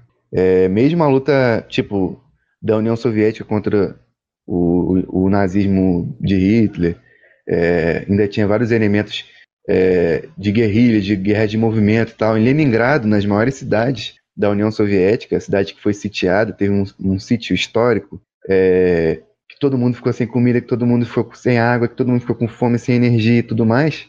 Ainda assim, os focos guerrilheiros foram vitoriosos, saca? Esse, o rolê do Tigre do Papel, é, qual que são as argumentações, assim? Porque, tipo, eu, consigo imaginar assim, na minha cabeça, primeiramente, o rolê do o motivo por que eles estão lutando, né? Tipo, enquanto a galera do, é, de qualquer exército comunista tá ali por um ideal máximo, assim, lutando pela, pela vida. É, o, a galera do outro lado tá lutando por um motivo muito cinzento ali na cabeça deles, né? Tipo, uma coisa muito abstrata. Então, eu fico pensando naquelas histórias que tem na, na, Primeira Guerra Mundial, que ah, a França e a Alemanha se, se, se batendo na, nas trincheiras, de repente eles param de se atirar por causa, porque ninguém ali está muito afastado na guerra mesmo, ou então que a maioria dos soldados da Segunda Guerra Mundial atirava para longe do inimigo, sabe? Tipo, nesses piques assim, qual, qual, qual que de papel? Como assim? Não entendi a pergunta. tipo, eu perguntei o que, que faz tigre de papel e o que eu consigo ver, é, eu, eu mesmo, assim, sem, sem, sem ler sobre isso mais a fundo, é esse rolê psicológico, assim, mas quais são os outros motivos? Então, os motivos basicamente são esses mesmo que eu, que eu elenquei. Tipo, é, as, é, tipo assim, o tigre de papel é que é, as forças reacionárias elas se apresentam como sendo muito absurdamente fortes. Um exemplo é o imperialismo mesmo, o imperialismo norte-americano. Ele fala assim: ah, é impossível que tenha uma revolução hoje porque tem a bomba atômica, porque tem armas químicas, porque tem napalm, porque tem é, a bomba atômica mesmo. Saca? Então, tipo, é impossível que a gente derrote o imperialismo exatamente porque eles têm forças tecnológicas muito absurdamente superiores é, é, do que as forças populares no país semicolonial, é, que tem armas é, é, atrasadas e tudo mais, elementos atrasados de, de produção, de organização e tudo mais, e no sentido militar da coisa. Então, tipo, o imperialismo norte-americano é, se apresenta como muito absurdamente forte. O exército no Brasil é, é, também tem essa visão de que ah, ele é absurdamente é, inderrotável, indestrutível e tudo mais, não tem como derrotar ele, é, porque ele é muito mais forte, ele tem treinamento e tudo mais. Né? Mas o fato é, é, o seguinte, é que o, é, o exército popular ele tá com o povo? É basicamente isso mesmo. Não, saquei, saquei. Não, e, e exemplo não falta, né? Sim, exatamente. Mesmo exército, a galera veio aqui pro Rio pra resolver Pô. a questão da segurança pública e resolveu porra nenhuma. Mesmo a, a guerrilha do Araguaia, que ela foi derrotada e tudo mais, por alguns, alguns erros, a escolha do local, erros estratégicos políticos, é, ideológicos e, e, e, várias paradas, é, ainda assim tiveram que enviar milhares e milhares e milhares e milhares e dezenas de milhares de soldados para poder esmagar. Saca? Não foi assim, ah, enviou mil soldados e esmagou. Tinha algumas centenas de, de pessoas lutando, e dentro dessas, nem todo mundo era do exército, nem todo mundo era armado e treinado. Algumas pessoas eram destacamento armado.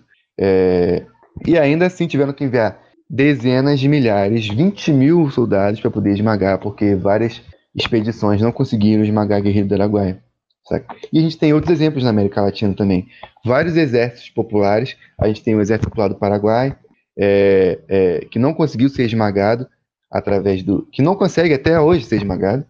Teve a luta lá no Peru, que ela foi derrotada, mas não por conta é, do Exército Regular Peruano. O Exército Regular Peruano não conseguiu esmagar o Partido Comunista do Peru e o Exército do Povo Peruano. É exatamente porque eles são superiores na tática e na estratégia. É, é bem aquela a propaganda que os caras fazem mesmo, que tu falou no começo, né? Tipo, eles se botam com essa força super mega superior. Só que porra nenhuma, né? É mais propaganda do que outra coisa. Né? Exatamente, simbólico. exatamente. É, lá na China tem aquela história, né, do, do Yukong, que é o, o homem tolo que moveu montanhas. Que era um cara, e o Kong, ele tava cavando uma montanha porque ela tava, assim, atrapalhando lá a terra dele. E ele botou os dois filhos dele para cavar também falou assim, pô, vocês ficam aí cavando a montanha, uma hora ela vai cair, certo? E aí, tipo, a galera falava assim, pô, você é um tolo, como é que você acha que você vai cavar uma montanha e ela vai cair, tipo, a montanha vai se desfazer com simples golpes de, de, de enxada e tal, ou de, de foice, tá ligado? Não faz sentido nenhum. E ele falava assim, cara, eu vou bater na montanha. Se eu não conseguir derrubar, meus filhos vão continuar batendo. Se eles não conseguirem derrubar, é, os filhos deles vão continuar batendo. Uma hora a montanha vai cair, tá ligado? E aí desceram dois anjos é, é, e ajudar, e tipo assim, os dois anjos removeram a montanha. E aí o presidente Mao diz que um anjo era o Partido Comunista e um anjo era o povo, é, o povo chinês e, a, e, as montanhas eram o imperialismo e o latifúndio? E aí o Kong, o homem tolo que moveu montanhas, o cara conseguiu realmente o bagulho, sabe? Foda.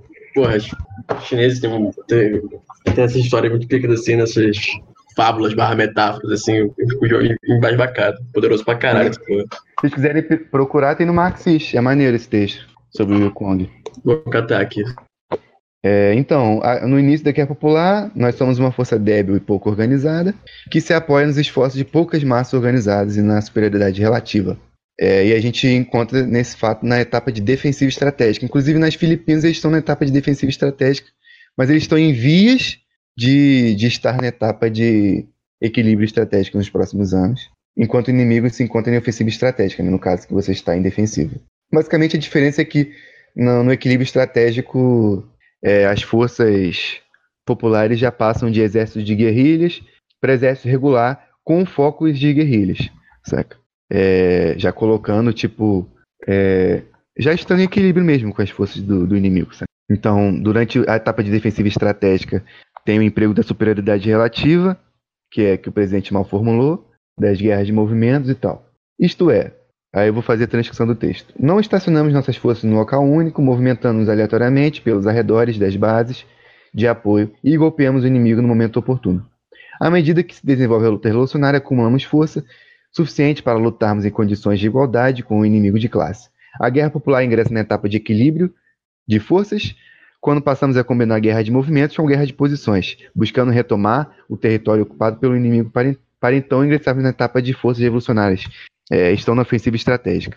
E essa parte é muito interessante, porque o presidente Mao formula a política exatamente de é, é, não se ater para meramente conservar os espaços e as zonas libertadas e tudo mais, mas para conservar as próprias forças do exército popular é, e conservar as forças das massas populares mesmo, no sentido de, é, de lutar? E nesse sentido, ao invés de conservar os, as localidades, conservar as nossas próprias forças, buscar uma conservação das nossas próprias forças, nossas próprias vidas, é, e, consequentemente, paulatinamente desenvolver é, é, o poder do exército popular com essa, com essa estratégia. Sabe? Aí, enfim, a guerra popular é uma guerra dirigida pelo Partido Comunista, é uma guerra de massas, por isso que o nome é popular, e ela possui os princípios descritos e se desenvolve nas três principais etapas: defensiva, estratégica, equilíbrio estratégico, ofensiva e estratégica, e não por arbitrariedade, mas decorrência de uma situação objetiva de luta entre duas forças que batalham de forma desigual. É, aí pontua algumas diferenças da, da Guerra Popular na China e da Guerra Popular no Brasil. No Brasil, a luta revolucionária desenvolve na completa ausência de uma longa experiência militar, e é muito provável que o partido seja reorganizado sem que tenha ainda à sua disposição um braço armado. Nesse sentido, é cabível estudarmos também as experiências revolucionárias da guerra nas populares no Vietnã e nas Filipinas, que o exército também eh, começou pequeno, não tinha nenhuma relação com o exército nacional, não era baseado em, em forças é, é, que debandavam do exército reacionário, e então passaram por uma situação semelhante ao Brasil. Além disso, ao contrário do contexto chinês, no qual havia enorme influência de ideias nacionalistas e democráticas entre o exército burguês, exatamente, que eu estou falando, permitido o emprego de, é, generalizado de depuração dos elementos progressistas, em nosso país, as Forças Armadas reacionárias se encontram sob domínio quase total da ideologia, da ideologia pró-imperialista e fascista. Análogo às Filipinas é, e outros países até da América Latina mesmo, Colômbia, é, é, que o exército agora, né, e a gente já está numa situação análoga de colombização do Brasil, que é o exército organiza até mesmo as milícias paramilitares fascistas e tal. É, e o fato do Brasil viver uma, uma dominação semicolonial, né, que é uma dominação colonial indireta em relação aos Estados Unidos, ao invés de uma, é, enfim, uma invasão aberta e tal, tudo mais. Aí está falando sobre é, uma retaguarda de, nas grandes cidades brasileiras, exatamente com os elementos do proletariado, é, nas favelas e tudo mais. Também reforçando o exército nas zonas rurais, aplicando poder vermelho nas cidades também, né? E também naquela perspectiva que a gente está falando de combinar o equilíbrio estratégico com é, a guerra de movimentos com a guerra de guerrilhas. Quer dizer, a guerra de guerrilhas com a guerra regular, né? O exército regular. Ela tá falando das Filipinas, né? Que realmente tem, tipo, um, uma luta nas cidades e tal, com a Frente Democrática Nacional, com a Frente Única. É, e essa questão do Peru é bem interessante. Essa questão de é, dele ter organizado elementos partisanos nas favelas. Sabe? Porque tem uma questão muito interessante da luta feminina, tá ligado? Da luta pela libertação da mulher nas favelas de Lima. Que eu acho que foi muito, muito interessante por fortalecimento da guerra popular mesmo. Como eu falei, a guerra popular é, um, é uma estratégia política, econômica, militar, social e tal. Qual que é desse rolê da, das, das forças femininas nas favelas de Lima? Conta aí. Pô, então, é, é, o Partido Comunista do Peru, ele tinha essa política de é, é um apelo muito grande à luta, pela, à luta das mulheres e tudo mais, né? E as mulheres nas favelas, elas sentem mais profundamente o elemento patriarcal e, e tal, saca?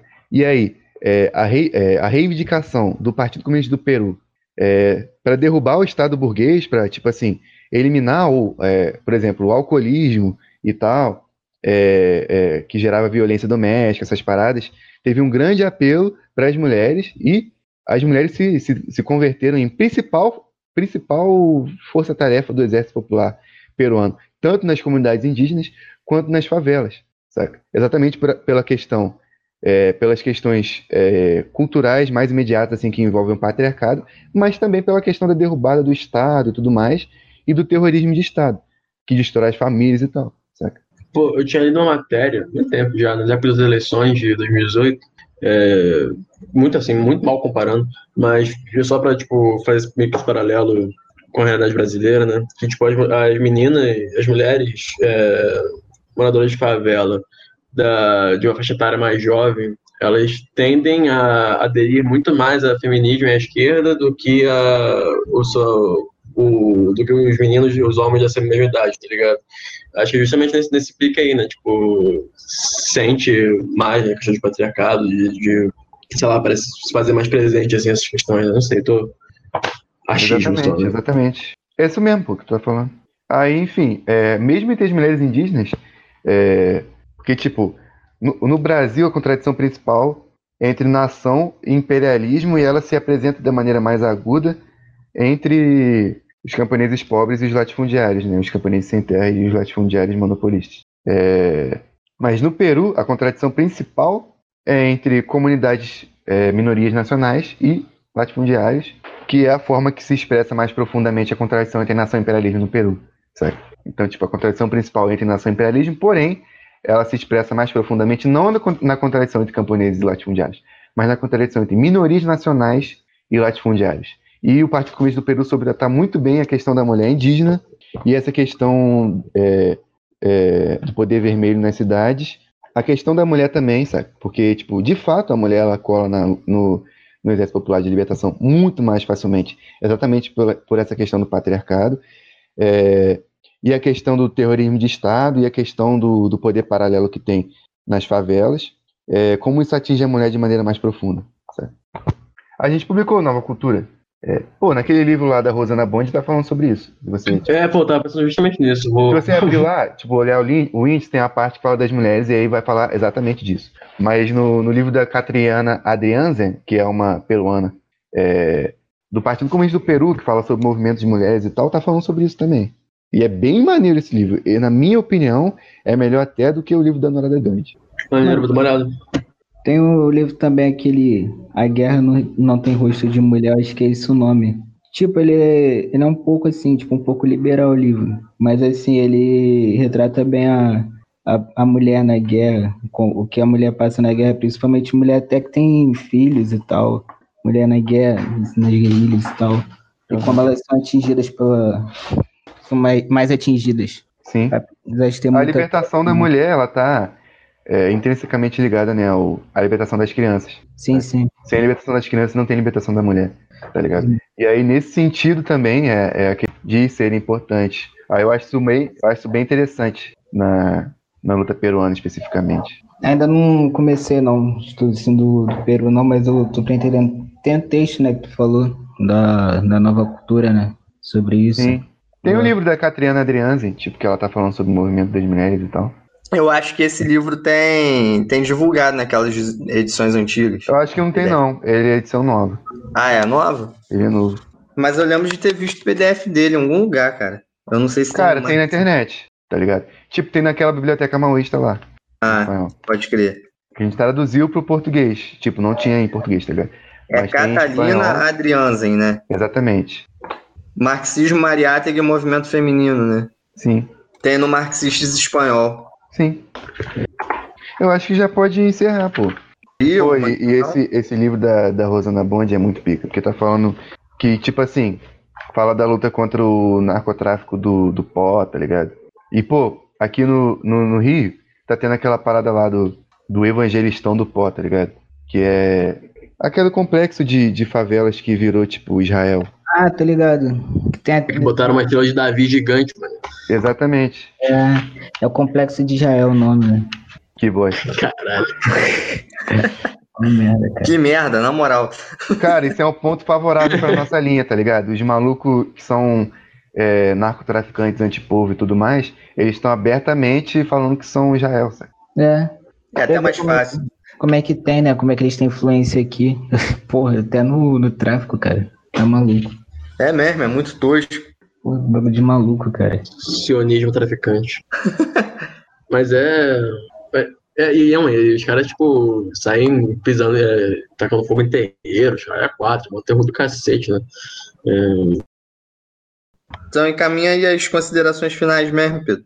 Então, enfim, é, o, a reunião de hoje é importante para a gente entender qual passo que está a luta agrária no Brasil, né?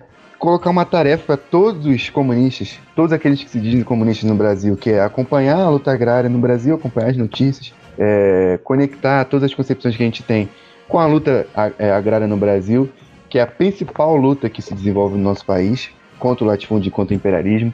É uma luta contra os dois elementos, mesmo que às vezes ela não seja abertamente anti-imperialista. É, uma luta contra o latifúndio é essencialmente e objetivamente anti-imperialista. É, é, a gente colocou aqui várias questões, questões militares, de como é que funciona a tomada do poder, que não é meramente golpe comunista, ou uma insurreição, ou uma eleição majoritária, mas um processo de tomada do poder que vai do pequeno ao grande, do grande ao pequeno, do simples ao complexo, é, é, de fortalecimento do exército e tudo mais. Né? A questão de vários movimentos que existem no campo brasileiro, que a gente, que a gente pontuou, as teses errôneas que muitos deles defendem, é, o fato de existirem vários movimentos que são, sim, tipo, bases democráticas e tudo mais para a Revolução Brasileira. É, e, enfim, é, a luta que se, a necessidade que se coloca aí de tomada de todas as terras do latifúndio. Aí eu ia falar sobre. Eu tava, eu, tava, eu tava comentando sobre essa questão aí das mulheres, né? E eu tava buscando aqui uma parada que eu tinha anotado, que é, é um jornalista é, peruano falando sobre o PCP, que ele diz assim: na guerra popular não há distinções entre homens e mulheres, todos são filhos do povo com direitos iguais. A mulher, dentro do PCP, não tem o mesmo papel que nos partidos burgueses ou da esquerda legal. Nesses partidos, as mulheres só servem para cozinhar, cuidar das crianças, distribuir copos de leite e sair ao estrangeiro à busca de doações. No Partido Comunista do Peru, a mulher alcançou os mais altos postos, tanto na luta revolucionária quanto na direção. Um documento é, do Sendeiro Luminoso, em 97, confirmou o predomínio feminino e detalhou a questão. Mulheres, a maioria dos chefes militares, mulheres, grande parte dos quadros superiores, mulheres no nível máximo das decisões políticas. Disciplina absoluta, porém consciente. Cumprimento exato das consignas e total liberdade de iniciativa pessoal, se as circunstâncias assim requererem ordem comunitária e justiça, mesmo que implacável, mas sem cometer excessos, e, pre e presença constante nas manifestações culturais populares, na poesia, na arte com dinâmica de luta revolucionária. Uma dirigente de ONG chamada Marcial Rubio diz assim: Uma vez reuni as mulheres de, da DESCO e perguntei, que é a ONG, é, que motivações levam uma mulher a ingressar no Sendeiro Luminoso? E as respostas foram: Neste país, quando estamos aprendendo a falar, se dizemos um palavrão, nos dão uma bofetada. Se nos reviramos no jardim brincando, nos dizem que isso não é uma coisa de meninas. Que as garotas, ao sentarem-se, não podem abrir mão. Abrem muito as pernas. Se a gente gosta de garotos, nos chamam de putas e etc. Ou seja, a mulher concentra uma tal quantidade de energia reprimida que se você lhe dá uma saída ideológica, ela se transforma num tanque de guerra. O sendeiro soube entender isso muito bem. Enquanto isso, a polícia não deixa as mulheres ascenderem mais do que ao grau de suboficial porque elas não são machos. E os machos das Forças Armadas caem mortos, como galinhas, ao enfrentar-se com as mulheres do Sendeiro Luminoso. Eu queria encerrar com isso e dizer que contra a crise tomar todas as terras do latifúndio. É isso. Boa noite. Valeu. Valeu. de bola. Valeu, rapaziada.